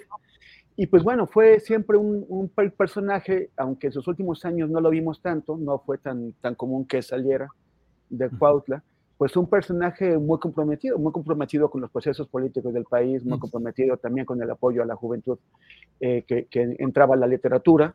Eh, nosotros no, le, no, no, no, nos dimos tan bien, pero bueno, supongo que otros, otros colegas sí, sí, sí, sí fueron más, más dedicados que nosotros. Entonces, pues nada, es una, una pena eh, y acompaño a Jesús y, a Andrés y a toda su familia en este momento y a, todos sus fans, que entre los que nos contamos muchos.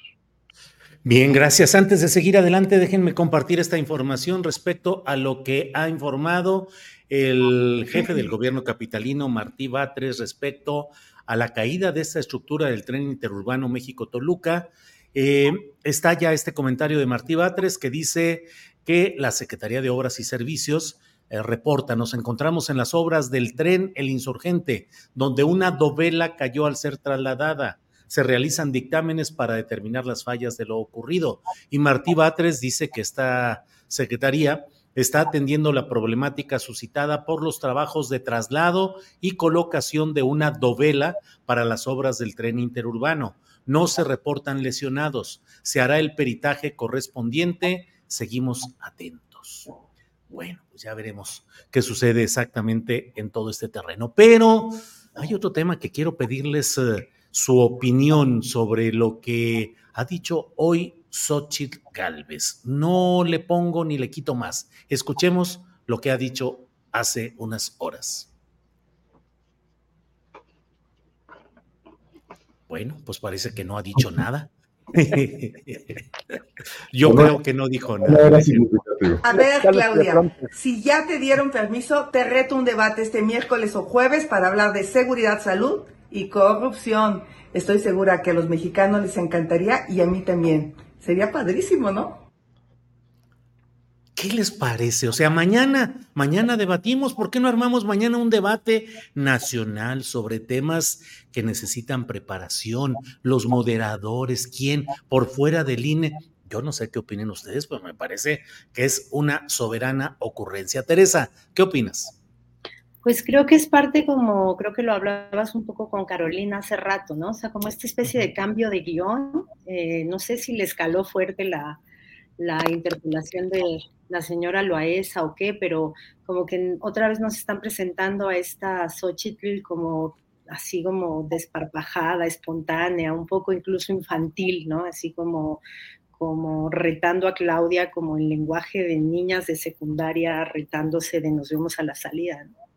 Eh, me parece que no entiendo muy bien la estrategia ya de los publicistas de Xochitl, ¿eh? o sea, en, eh, esta mesa que hicimos acá con Temoris cuando andabas de descanso, eh, yo hacía el símil de que ya le metieron como demasiados virajes a la figura de Xochitl, ¿no? O sea, como que empezaron con una figura muy coherente, pero de pronto esa figura coherente o más o menos consistente le empezaron a meter eh, eh, un viraje para acá, un viraje para allá. Creo que este es un nuevo viraje y ya no se sabe a quién le está hablando Xochitl, no sabemos una hipótesis es que le esté empezando a hablar a los posibles votantes que estén dudando entre ella y Movimiento Ciudadano con esta nueva candidatura. No sé, o sea, yo la verdad que ya no sé leer eh, la campaña de Xochitl Galvez más que como algo que va en todas las direcciones, intentando agradarle a un público cada vez más grande, cada vez más diverso y cada vez como con menos enganche con ningún sector de voto duro, ¿no? Así es. Teresa, gracias. Arnoldo Cuellar, parece una reactualización de Vicente Fox con el hoy, hoy, hoy. O sea, ella está emplazando a quien lleva, eh, va como puntera en las encuestas de opinión para que mañana o el jueves, digo mañana, miércoles o el jueves, se sienten a debatir, porque además sería padrísimo, ¿no? ¿Cómo lo ves, Arnoldo? Bueno, pero el exabrupto de Vicente, que le funcionó muy bien, ocurrió en la recta final de su campaña. Y más todo el mundo hablaba de que había sido un resbalón terrible, porque se hacían análisis, como también a veces suele ocurrir ahora, bajo parámetros anteriores a las realidades políticas que nos estaban eh, avasallando, entrando en, ese momento a, escenarios, ¿no? Eh, yo creo que aquí estamos frente al tema de lo que hemos dicho aquí antes, Julio, una candidata de diseño. O sea, eh, no hay una Xochitl Galvez espontánea. O sea, porque incluso las demandas de, para entrar a la mañana y todo ya estaban eh, avaladas, coachadas, asesoradas por el grupo de abogados de Claudio X González. Entonces sí me parece muy interesante el fenómeno político de una candidata que desde el principio se va construyendo como la receta exacta ante las carencias de la oposición, de la, de la imposibilidad de competir eh, con, el, avasallamiento de la cuarta transformación, de la popularidad del presidente, del proceso político interno de Morena, que no, no produjo lo que querían, fracturas, etcétera, ¿no? Pero en el camino, este diseño se va complicando porque al no funcionar unos asesores políticos llegan otros. Eh, eh, entonces, y, hay, mucha gente ha de estar metiéndole mano a eso y probando. Y, Xochitl Galvez debe traer un caos en la cabeza, por lo que le dicen que haga un día sí y otro no, y porque de todas formas nada da resultado. Las encuestas siguen mostrándose igual. Eh, al final es el fracaso de que no existe un movimiento político genuino de ningún tipo de reivindicación detrás de esta candidatura, ¿no? Que pueda anclarse. Entonces todo va sobre el aire. O sea, es, tan fatuo como los tenis naranjas, de alguna manera, de todas formas. Nada más que acá hay tres partidos políticos apoyándolo, un engranaje empresarial y un conglomerado de medios de comunicación muy importante. Sí me parece un fenómeno inédito en México ver lo que va a ocurrir con esto. Bien, Arnoldo Temoris, ¿qué opinas de este reto de Xochitl a Claudia Sheinbaum para debatir mañana o el jueves? Fíjate que me tocó estar presente eh, en aquella ocasión con Fox, con Cuauhtémoc y con, y con, y con la Bastida. Estaba cubriendo la campaña de, de Cuauhtémoc y se, se, reunieron en esa casa en Polanco para arreglar, eh, para, para, ponerse de acuerdo sobre, sobre cómo iba a ser el debate. Y Vicente Fox no quería debate. O sea, él, él, él tenía, tenía miedo porque él llevaba la, la, la delantera. O sea, no, no, no tenía nada que ganar con el debate y sí tenía todo que perder. Entonces la Bastida y sobre todo Cuauhtémoc empezaron a presionarlo, a decirle, y la, forma que, tuvo Vicente de reventar el diálogo fue eh, poner una condición imposible, que era hacer el, debate ese, esa misma tarde, y ya era tarde. Y, el debate ya estaba preparado, había maneras de hacerlo con condiciones, pero Fox no quería parecer como el que rehuyó el debate, pero sí como el que, el que emplazó. Y me acuerdo que Cuauhtémoc se paró así, se paró al lado de Fox que estaba sentado, mirándolo muy feo, como para e, exhibir, para, para, para, obligarlo a mostrarse todavía pues, más infantil que, que Fox. Y yo en aquel momento me parece que en general quienes estábamos ahí, tanto pro Fox como de los, o sea, de los demás y periodistas, sentimos que Fox había tronado, que lo habían reventado. Pero luego, eh, con su hoy, hoy, hoy, sus publicistas eh, supieron manejar lo del hoy, hoy, hoy y convertir la derrota en una victoria que ya lo, lo llevó navegando hacia, hacia las, las, las elecciones que, que, ganó. Y por último quedó en, en, muy mala posición. Pero a mí me parece que es normal. O sea, eso, o sea, Fox no quería realmente el debate porque en, en, en un debate, cuando hay un, alguien que lleva la ventaja con claridad, no tiene nada que ganar. Por eso también Trump se da el lujo de despreciar a sus rivales y decir, mira, me valen, háganle como quieran, yo no debato con ustedes, porque el, el, que va adelante es el que puede perder con un debate. Y, y, el que va atrás, sobre todo alguien con una distancia tan grande como la que tiene eh, Xochitl de, de, de, desventaja, pues tiene que buscar el debate y, y, tiene que hacerse la graciosa así, como que se, se supone que ese estilo ya Reforma dijo que Xochitl es Xochitl, según ellos, este, eh, pues, pues bueno, pues tiene que, a la desesperada, que buscar el debate. Pero bueno, yo ya, ya, ya, ya hay un acuerdo en el INE y, y yo también me parece que Claudia con toda tranquilidad puede de decirle, lo vamos a hacer como está establecido, no se trata de improvisaciones y de, y de, y de hacer chistecitos como los que estás haciendo. Bien, bueno, pues ahora tenemos ya la respuesta que ha dado Tatiana Cloutier. Sí, Arnoldo. Pero además es pre-campaña.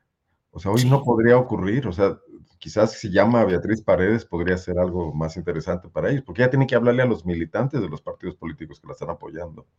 Sí. Y nada más como chisme, la parte guanajuatense que no está confirmada es que dicen que Vicente Fox lo pararon de una comida y que traía ya una botella de tinto entre pecho y espalda cuando llegó a esa reunión. Lo han platicado algunos de sus cercanos. Bueno, muy bien. Eh, veamos ahora lo que ha respondido ya de inmediato Tatiana Cloutier. Adelante, por favor. No dejas de sorprender, Xochitl. Ahora, después de que nadie te hace caso, te quieres subir al primer grado. Y te quieres subir al primer grado poniéndote al tú por tú con Claudia. No son iguales la neta que no. ¿Y quieres hablar de temas espinosos? Claro que hablemos de temas espinosos. Dinos qué onda con tu casa. Y una cosa que la verdad me parece inaceptable es que una mujer, una mujer que quiere gobernar un país en donde la mayoría somos mujeres, empieza a denostar a otra mujer. La neta es que yo creo que a la que no le dan permiso, o por lo menos le indican qué hacer, eres, es a ti. Teresa, qué pum, pum, pum, pum. Teresa, ¿qué opinas? Ay, a mí de verdad me, me augura unos muy malos meses de pre-campaña, campaña, porque me parece que hay una tendencia a empobrecer el debate de todos los modos posibles. No sé qué va a contestar. Eh, ahí está un perro. Sí, no, pues ni modo, que participe también en el debate, no hay problema, Teresa. Este, no sé qué va a contestar ahora este, Xochitl. Yo ya nada más me la imagino, o sea, esta le contesta, la neta, la neta, yo ya nada más me imagino a Xochitl diciendo, tienen miedo, pa, pa, pa, haciendo como gallina. O, o sea, de verdad ya es como, como no hay debate de contenidos. Me parece que ahora no había visto la respuesta de Tatiana. Tatiana me parece que muy hábilmente en el mismo tono en el que puso Xochitl eh, las cosas, le contesta. Me parece desafortunado que se cuelguen del que dan permiso, no te dan permiso. Ojalá eh, de, en alguien quepa la cordura de decir volvamos a poner eh, en medio los contenidos, los distintos proyectos de nación, eh, eh, respetemos al electorado, no les demos este show electorero de la política peleonera y envalentonada. entonces, bueno, espero que eh, tal vez en la figura de Claudia como que las cosas se asienten un poco en un terreno un poco más serio, porque si no, vamos a escalar hasta que alguien empiece a ser como gallina o alguien cite a la salida a alguien más, o no sé, me parece como una especie de show adolescencial eh, que empobrece mucho y que además entristece. Eh, que se vista de estas interpelaciones a somos mujeres y tú que eres mujer y híjole, cuánto sí. feminismo serio en medio de esto estaría ahorita bastante molesto. Sí, Teresa. Arnoldo Cuellar, ¿qué opinas de la respuesta de Tatiana no, a Xochitl? No, no, me gusta.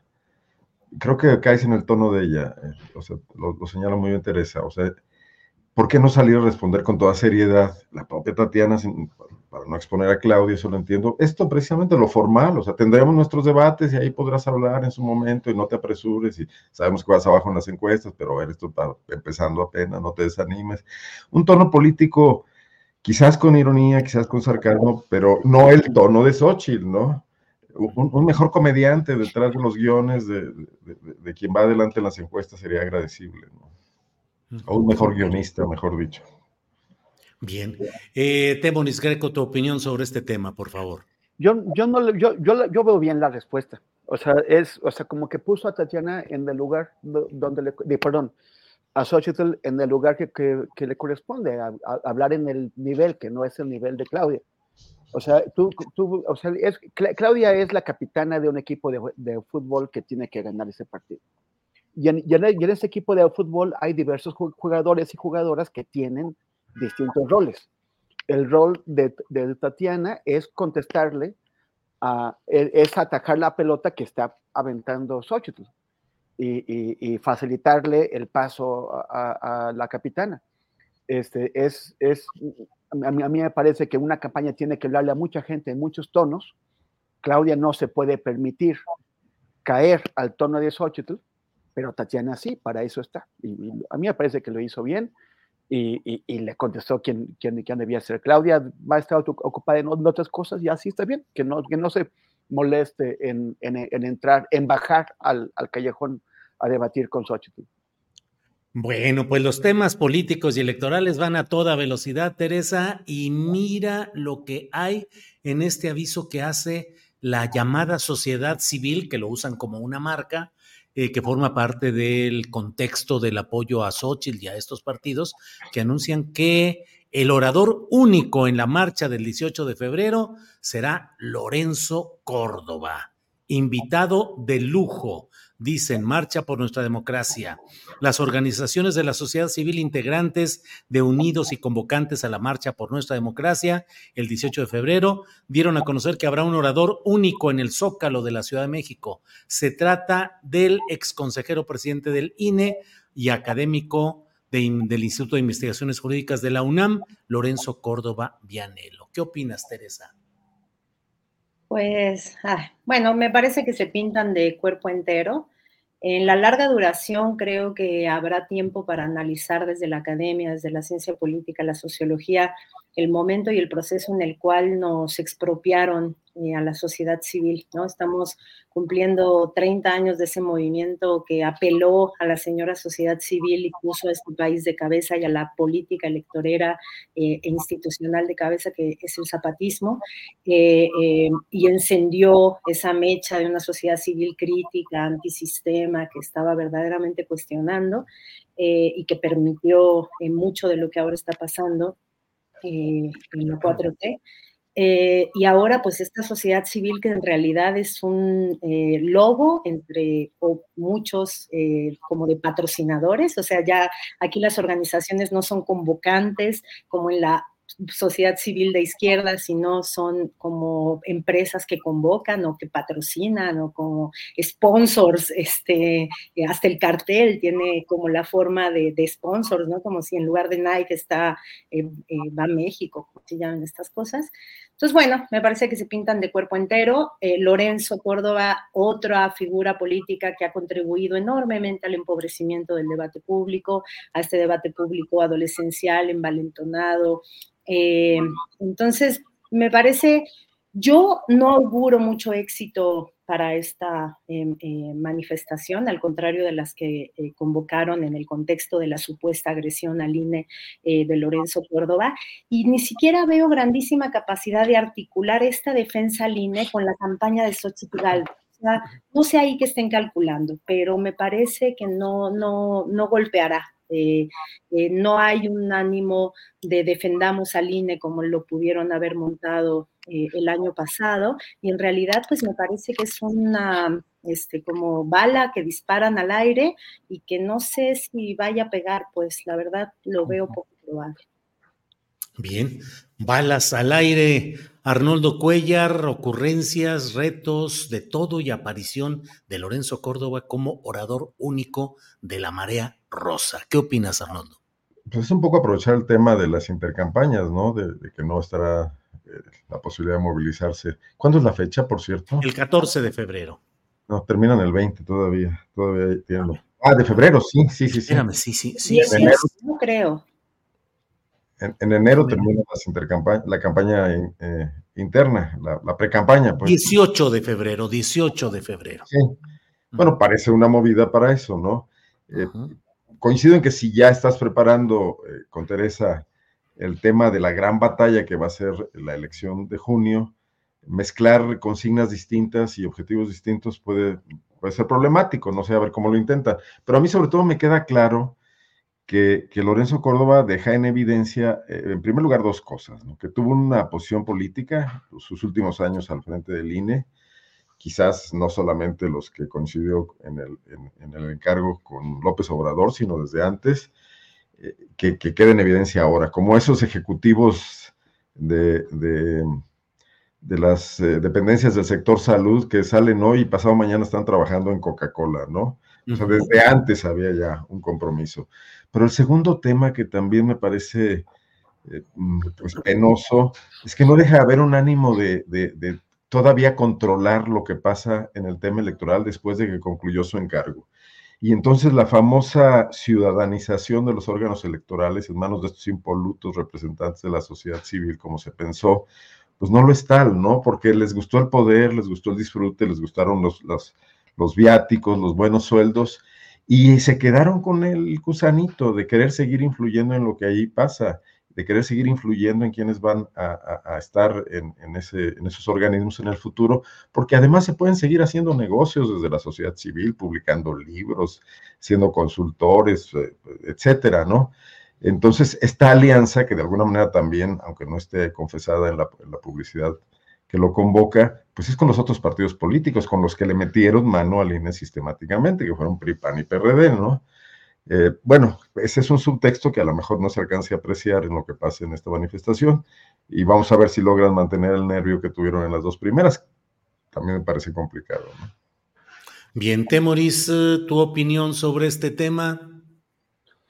Bueno, pues yo cre- creo que, que, que- qué desparpajo, ¿no? O qué des- desvergüenza más bien de, de- de revelar que todo lo de, yo, yo defiendo al INE y todo lo de tomar a Córdoba como la gran figura apartidista que velaba por, por la integridad del sistema electoral, pues no era más que una maniobra política, una, una maniobra política que eh, yo también, yo aquí co- coincido con Arnoldo, que difícilmente tendrá el impacto que tuvo eh, la, primera mar- marcha de- del INE, ¿no? De- de- de Yo Defiendo al INE.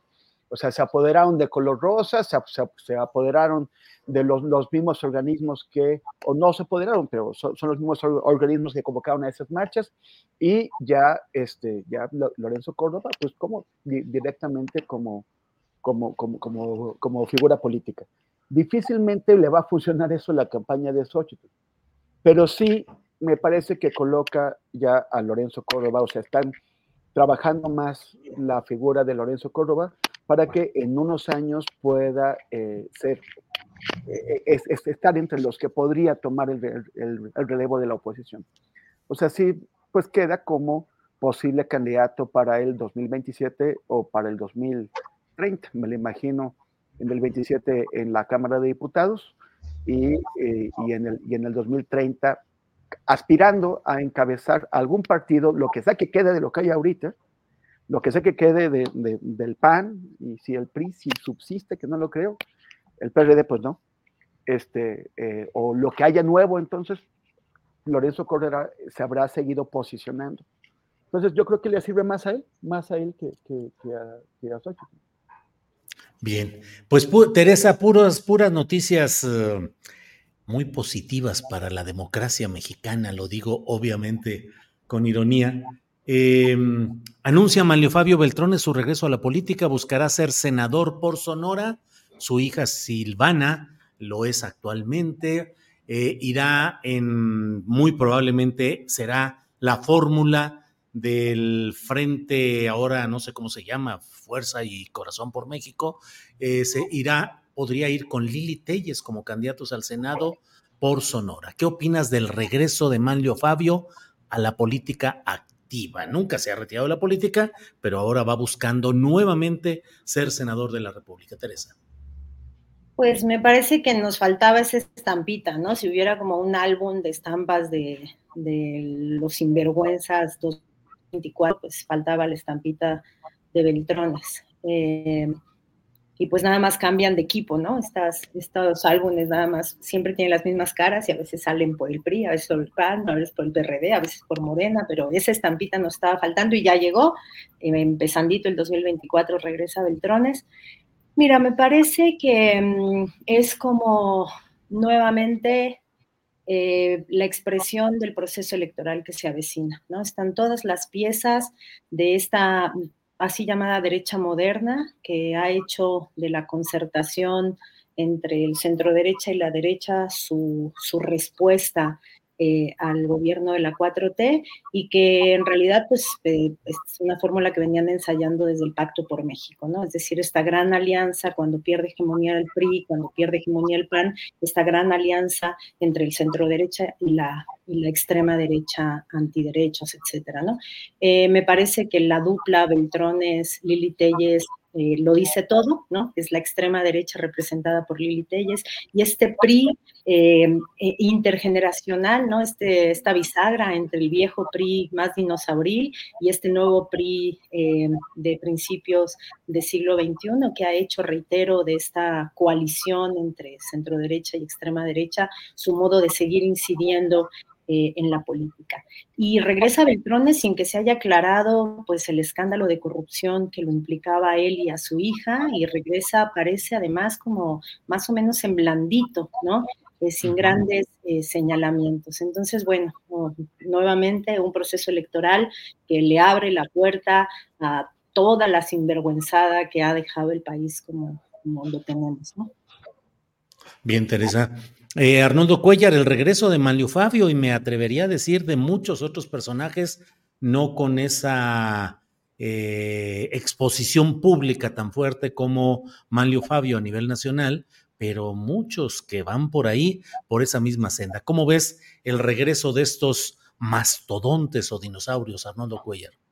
Bueno, estaba disfrutando mucho la entrevista que le hace Luis Alberto Puente de, Proyecto Luis Alberto, Medina, Medina. de Proyecto Puente a Manlio Fabio Beltrón. Yo, yo, le quisiera recomendar a Temoris que si algún día tiene dificultad para encontrar un personaje para algún proyecto donde necesite alguien parecido a Don Corleone, que, ahí está un casting exacto, porque los gestos de Manlio, con la intimidación de repente cuando le hacen preguntas complicadas, que ya es un tic, ¿no?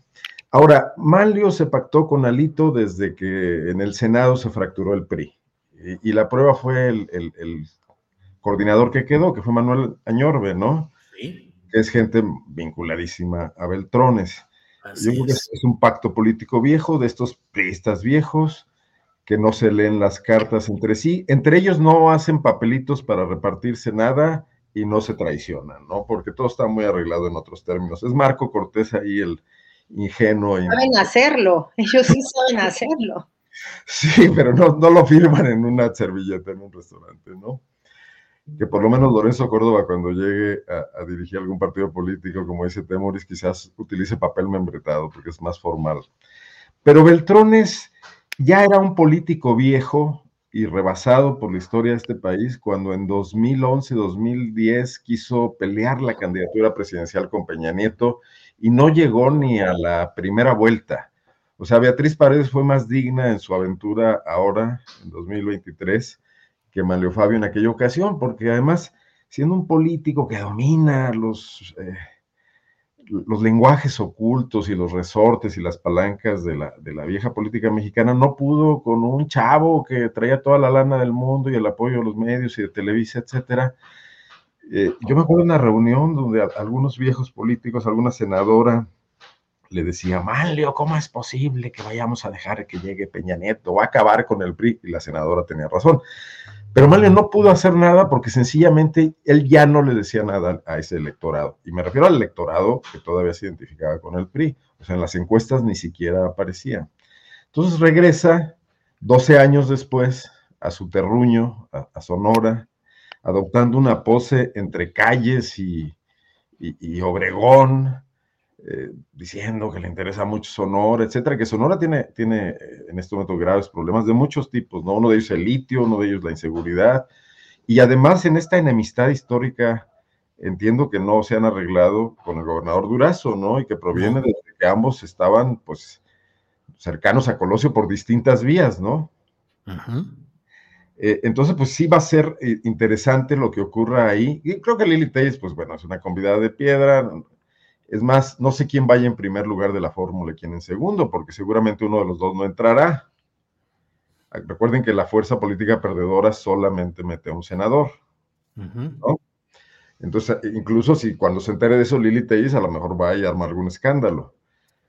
Eh, mm, me parece, el, sobre todo ya un poco para concluir, pues lo, lo ¿qué será? Lo, lo falso de este intento de reformular eh, un movimiento político que quisiera pelear la narrativa de una eh, fuerza que se ha apoderado de los destinos de México y que lo lleva por mal camino, recurriendo a los peores ejemplos del pasado. Eh, porque por debajo de Xochitl Galvez y por debajo de la Marcha Rosa del próximo febrero, lo que están son estos acuerdos políticos de los manlios y de los alitos, que son los que realmente van a llegar a posiciones de poder en las cámaras y que son los que, los que realmente se va a tener que sentar a negociar Claudia Sheinbaum y su gobierno, ¿no? Eh, más allá de la anécdota, no va a estar ahí ya Xochitl Galvez, quizás ya ni siquiera esté Claudio X González, porque habrá mostrado un gran fracaso en su conducción de la oposición política mexicana, pero sí estarán estos personajes que van por cosas muy concretas ¿eh? y que van a negociar aspectos muy puntuales del manejo de las cámaras y del manejo de las decisiones en las cámaras, a cambio de beneficiar sus intereses y de proteger sus, sus cuitas, que todavía deben traer por ahí muchas, ¿no?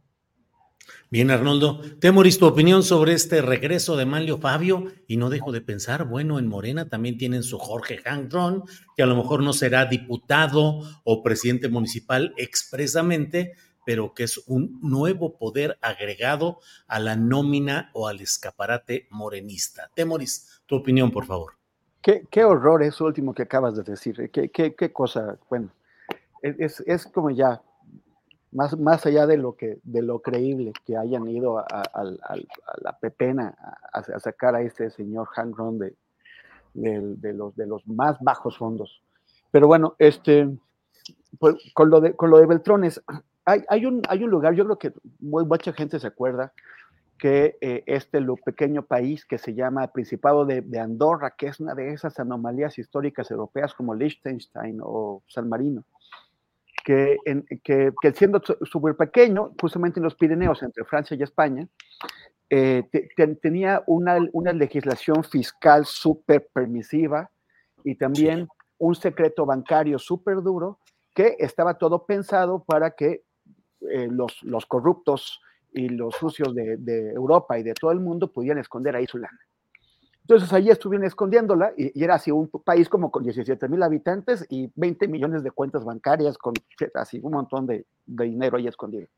Hasta que la presión de la, de la, Unión Europea y de algunos acuerdos internacionales forzaron a Andorra a flexibilizar un poquito o, abrirse un poquito, a, a tener un poquito más de transparencia. Entonces ahí descubrieron que los corruptos mexicanos del Calderonato y del Peñato, pues estaban todos metiendo su lana ahí. Iba ese señor Juan del Collado, este abogado famoso, súper corrupto, a meter dinero, no sé qué. Y entre esos, un día llegó una joven de 26 años que se llama Silvana, que en aquel momento no había tenido ningún cargo público, ninguna forma de, demostrar eh, eh, que había amasado una fortuna. Llegó así casual, con 10 millones de dólares, y los, y los guardó en, en Andorra. Cuando las cosas cambian, cuando la ley cambia, la, eh, la, la, Fiscalía Andorrana le, le, empieza a preguntar, oiga, eh, joven Silvana, ¿y esta lana qué? ¿De quién es? ¿De dónde, de dónde la sacó? ¿Qué, qué, qué hizo? Bueno, pero también otra cosa que hizo la, la PGR de Peña Nieto fue simular procesos, simular, por ejemplo, una investigación sobre Silvana y, luego sacar un informe falso que enviaban a Andorra y le, decían, todo está bien. O sea, eso lo, hicieron con ella y lo hicieron con otro montón de gente, de, los corruptos de la época. le, decían a los, a los andoranos, no, nosotros ya investigamos a fondo y, no encontramos nada mal, ese dinero es, es correcto. Entonces la Fiscalía andorrana archivó el caso contra Silvana y contra Mario Fabio Beltrones. Pero ya cambiaron las cosas, ya hay nuevos datos y la Fiscalía reabrió el proceso en julio del año pasado. O sea, en este momento los Beltrones están bajo investigación en Andorra. Entonces, entre otros beneficios que, a, los Beltrones les, gustaría obtener, pues sería fuero, ¿no? Casual. Tener seis años, o sea, que, la hija repita, que el papá eh, eh, llegue a la senaduría y tener seis años en que la ley mexicana los protegería de las acciones de la Fiscalía eh, hasta que prescriba el delito y ya se pueden olvidar de eso. Eso es también un, tema a considerar, por qué de, pronto al, señor Mario Fabio le, le interesa eh, regresar a la política aquí. Bien, gracias. Em, Teresa, pues vamos a ya encaminándonos al final de esta mesa, pero hay temas. Eh, Donald Trump gana la primera, el primer proceso interno del Partido Republicano. En Iowa y se coloca, al menos según todas las percepciones, como el candidato que lleva una delantera muy fuerte, al menos en las percepciones de encuestas de opinión, y amaga con cerrar la frontera de México. México y su frontera nuevamente como bocadillo especial para el banquete trompista. ¿Qué opinas, Teresa, de esa perspectiva de triunfo de Donald Trump y del amago respecto a cerrar la frontera. Teresa. Pues me parece que el triunfo ya es más o menos inevitable, ¿no? Me parece que ya es el escenario que todo parece indicar que va a, imponerse. Eh, yo me quedo con la tranquilidad que mostró el presidente en la mañanera respecto a que la declaración es parte del guion electoral eh, Donald Trump sabe que es un tema sensible para parte importante del electorado al que quiere convocar y lo dice eh, cada vez que necesita eh, como que acentuar su, mayoría y las preferencias electorales. creo que me quedo con la tranquilidad de que pues, un cierre de fronteras es este, inviable en términos de la dependencia económica entre las dos eh, naciones y sin embargo, pues saber que un gobierno, un nuevo gobierno de Donald Trump, pues nos deja un escenario muy complicado en el tema, pues quizás uno de los tres más sensibles, que es el tema de la migración. ¿no? Eh, nos, nos, esperan años muy complicados. No han sido años que se hayan aligerado con el gobierno Biden, así que tampoco cambia eh, mucho este eh, panorama, pero sí un nuevo gobierno de Donald Trump, pues hace que el sensible tema de las personas que migran a través de nuestro territorio y de la propia expulsión de personas eh, del país, pues siga estando en el centro como un tema muy, muy, muy lejos de ser resuelto en márgenes humanamente aceptables, ¿no? Bien, gracias. Eh, antes de seguir adelante, Arnoldo, y ya que lo mencionó Teresa, déjame compartir el video que es breve del presidente López Obrador dando respuesta a este tema del amago de Trump. Por favor, pongamos el video. Es parte de las campañas en Estados Unidos. Se expresan muchas cosas en las campañas para tratar de ganar votos sin embargo, no se pueden cerrar las fronteras entre México y Estados Unidos. Es indispensable la buena vecindad. Imagínense eh, cerrar la frontera un día, lo que significa de pérdida para las empresas estadounidenses y mexicanas, para las dos naciones.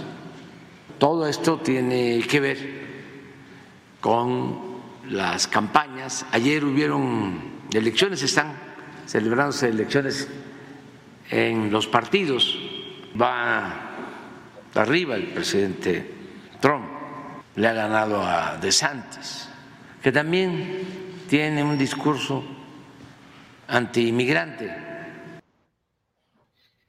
Bueno, pues esa es la postura. ¿Cómo ves, Arnoldo Cuellar, el avance de Trump y este nuevo amago? Arnoldo.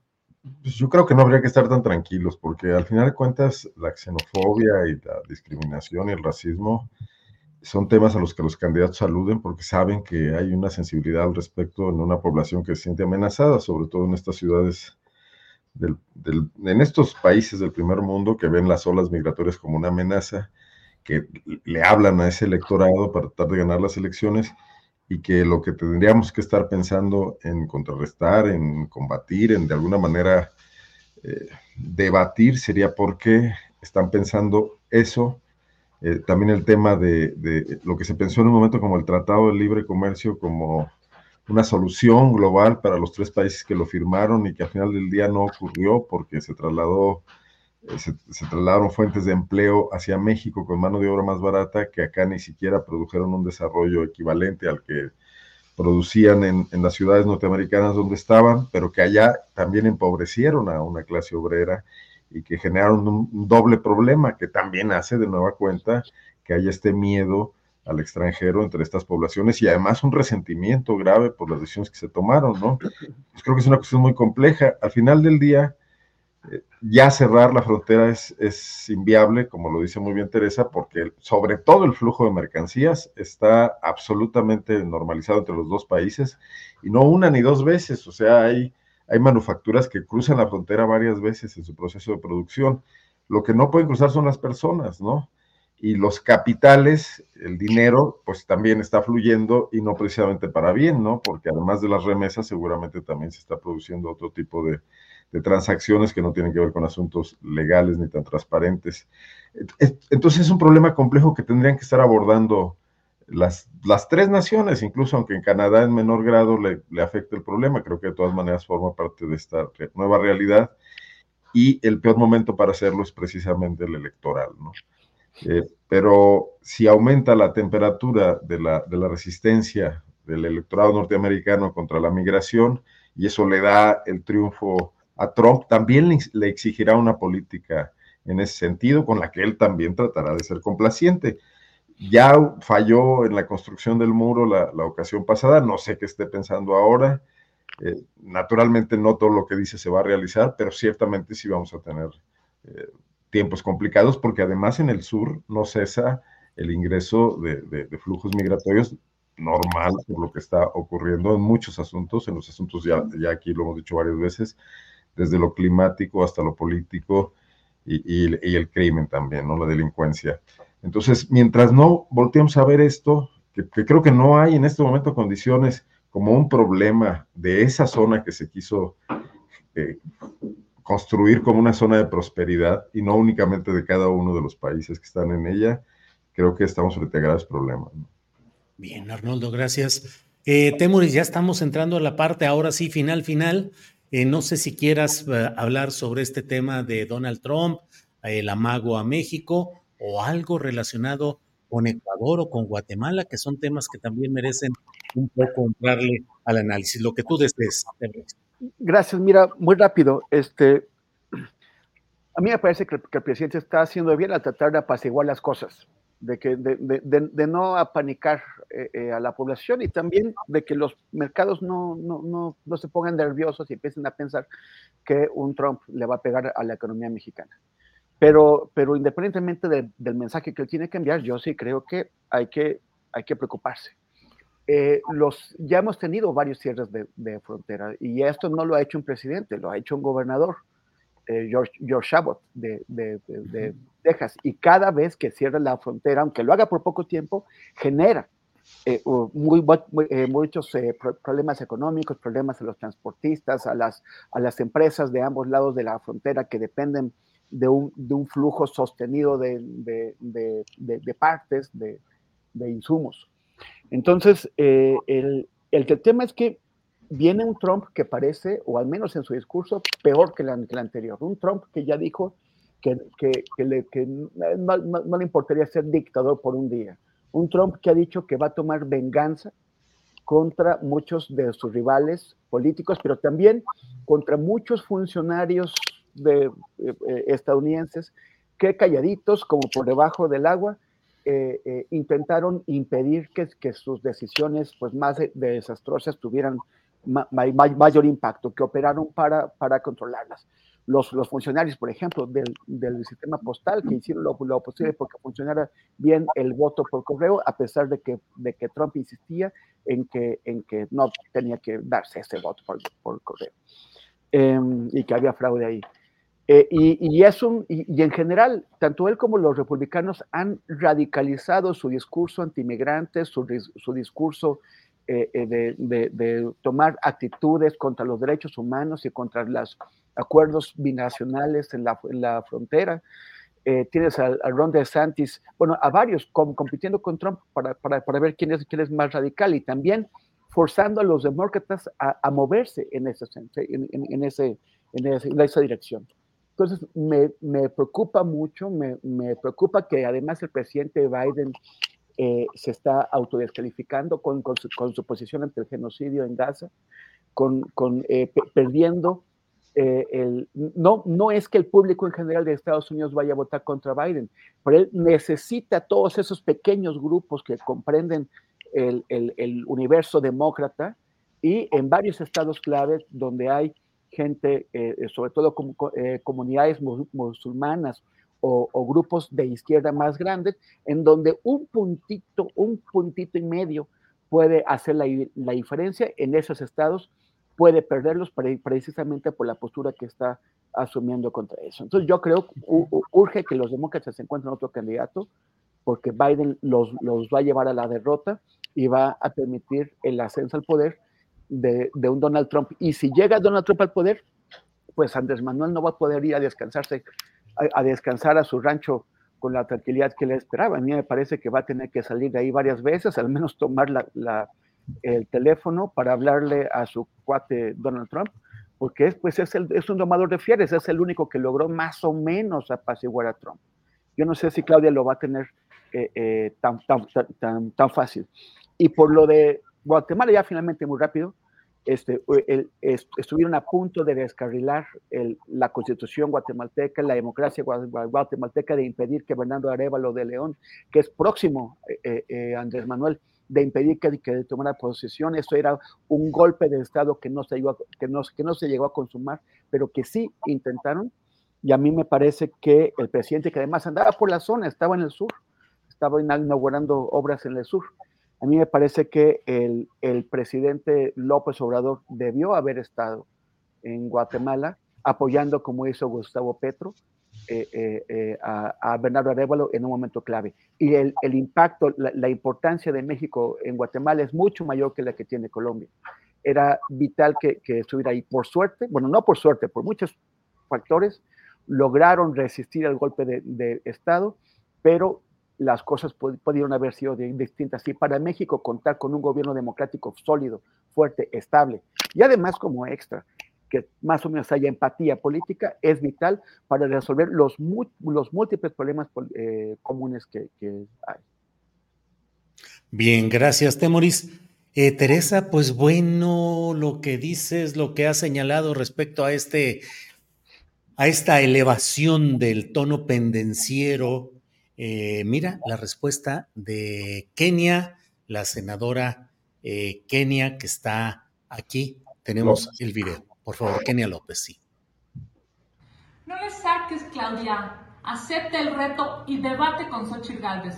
¿Por qué te da miedo hablar de un millón de muertos en este gobierno de Morena? ¿Por qué te da miedo hablar de la corrupción de los hijos de López Obrador? ¿Por qué te da miedo hablar de la caída del tren interurbano? Todo México está deseoso de verlas, debatir y fijar posición. No le saques, acepta el reto y debate con Xochitl Gálvez. Bueno, Teresa, pues estamos en el momento de los postrecitos. Puedes hablar de este tema o del que tú desees. Adelante, por favor. No, pues se nos cumplió la profecía hace apenas unos minutos. Les decía que ahí venía eh, la imitación de gallina y llegó la imitación de la gallina. Tiene miedo, tiene miedo. No la dejan, no la dejan. De verdad, solo falta que los spots empiecen a hacer en ese tono como de niña chiquita. Este, postrecito, me quiero quedar con lo que estaba cerrando eh, Temoris.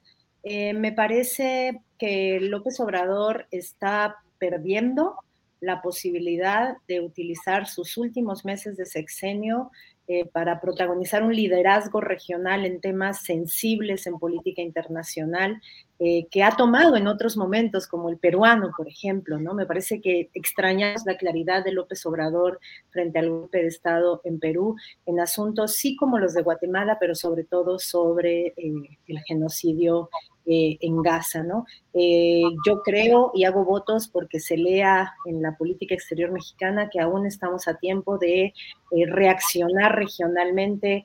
Sudáfrica nos puso la mesa para, para responder regionalmente ya lo hizo Colombia, ya lo hizo Brasil, solo falta México. México es el único otro referente importante regionalmente con un gobierno progresista que ahorita podría estar liderando una posición regional humanista eh, desde el humanismo mexicano para el mundo, nos lo está quedando a deber y me parece que es un pendiente eh, muy urgente de resolver. Teresa, muchas gracias. Postrecito, Arnoldo Cuellar. Yo, tengo muchos postres, pero la mala es que todos son guanajuatenses. No, no, no, de otro lugar. Son 31 entidades federativas más. Adelante, Arnoldo. Eh, mira, está ocurriendo en Guanajuato, bueno, pues no, se le puede llamar una ola, pero sí hay un patrón de asesinatos ahora de abogados litigantes, que tiene muy preocupado, eh, bueno, pues a este gremio, nada más que creo que los abogados son peor que los periodistas para ponerse de acuerdo entre sí y tratar de autodefenderse, porque hay colegios, hay, barras, hay unos más cercanos al PAN, hay otros que quieren ser independientes y no logran articular una postura. Pero lo que sí se observa es eh, al final del día una afectación a los ciudadanos que necesitan una defensa de sus derechos, porque si hay abogados que ya no están aceptando casos, casos por ejemplo de, de, de casos civiles de cobranza o casos penales o de defensa de víctimas, pues ahí eh, ocurre una, disminución pues de, su capacidad de, de, tener sus derechos a salvo, ¿no? Tener algún, algún tipo de instancia para defenderse. Frente a esto, pues no hay respuestas oficiales. El gobernador del estado, Diego Sinue Rodríguez Vallejo, se ensarzó en una polémica esta semana porque le ha sido muy criticado el hecho de que destinó 200 millones de pesos en lo que ya se convirtió en una moda regional. Bueno, lo hace la Ciudad de México, lo hace, lo hizo Queret, lo hizo Aguascalientes y ahora lo hace Guanajuato de traer artistas de postín, de postín de hace 20 años, ¿eh? porque van a traer a los Backstreet Boys y cosas por el estilo, a dar conciertos gratuitos en la Feria de León, que luego ni son tan gratuitos porque hay zonas VIP donde ellos les regalan boletos a algunos de sus invitados y cuando le dijeron al gobernador que esto era un desperdicio, que 200 millones de pesos no lo tenía el Instituto de la Mujer de Guanajuato, no lo tenía la Comisión de Atención a Víctimas, no lo tenía la Procuraduría de los Derechos Humanos, que de todas maneras no sirve para mucho, contestó que había un resentimiento social inverso. Se nos convirtió en sociólogo aquí con, el perdón de Teresa y dijo que los... Eh, los que sí podían viajar a escuchar conciertos en el extranjero estaban resentidos porque él estaba trayendo conciertos internacionales para que la gente en León gratuitamente y que no podía acudir de otra manera fuese y los escuchara. Bien. Así las cosas, pero no le importa el tema a los abogados, no le importó el tema de las masacres del fin de año, eh, etcétera. Bien, Arnoldo. Temoris Greco, por favor, postrecito.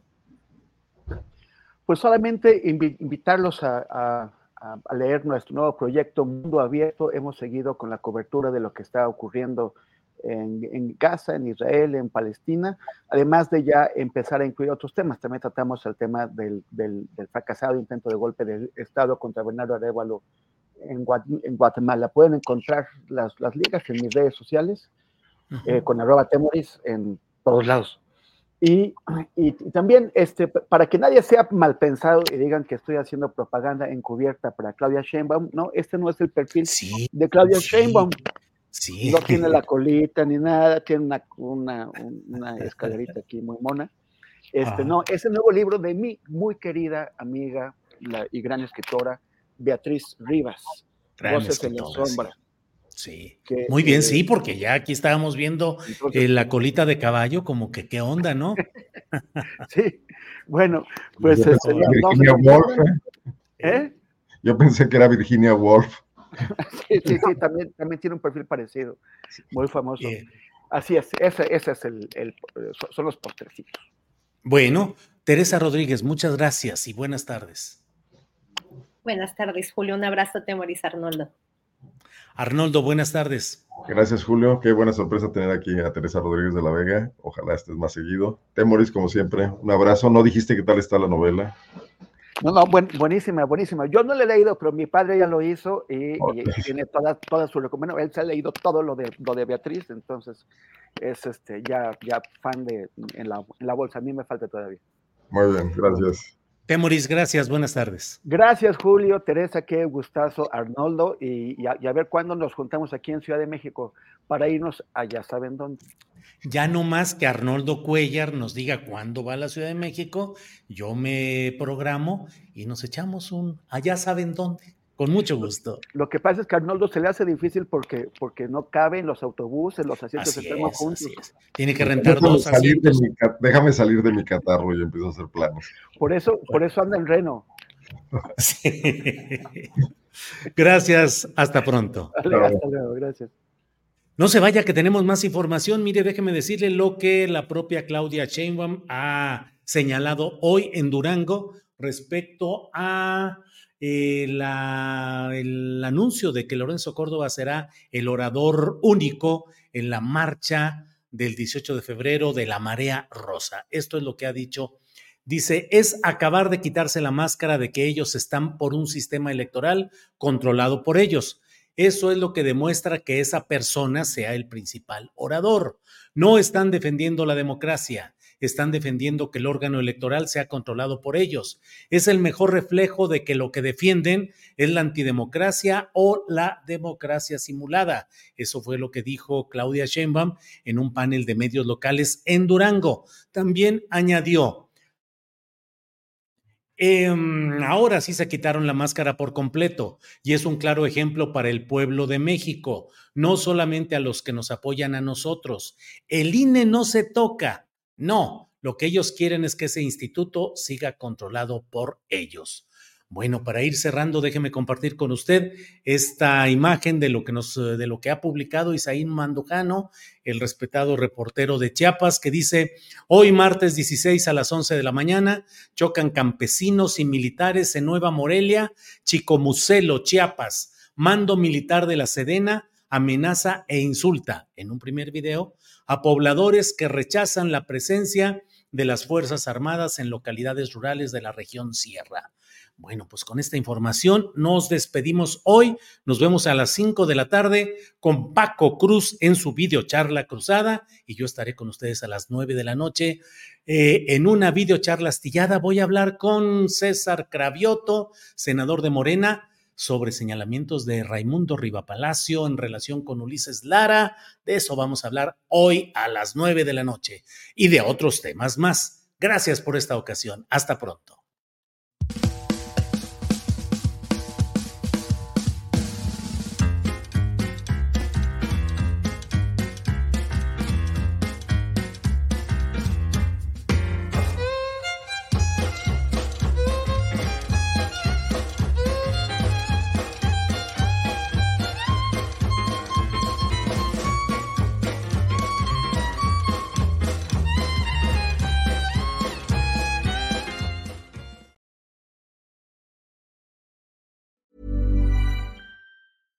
Small details are big surfaces. Tight corners are odd shapes.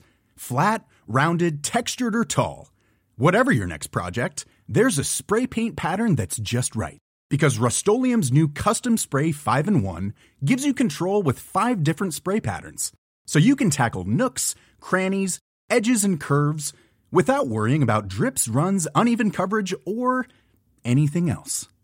Custom Spray 5 in 1 only from Rust ¿No se merece tu familia lo mejor? Entonces, ¿por qué no los mejores huevos? Ahora, Egglands Best están disponibles en deliciosas opciones. Huevos clásicos, de gallina libre de jaula y orgánicos de Egglands, que ofrecen un sabor más delicioso y fresco de granja que le encantará a tu familia. En comparación con los huevos ordinarios, Egglands Best contiene la mejor nutrición como 6 veces más vitamina D, 10 veces más vitamina E y el doble de omega 3 y B12. Solo Egglands Best. Mejor sabor, mejor nutrición, mejores huevos. Visita egglandsbest.com para más información. Para que te enteres del próximo noticiero, suscríbete y dale follow en Apple, Spotify, Amazon Music, Google o donde sea que escuches podcast. Te invitamos a visitar nuestra página julioastillero.com.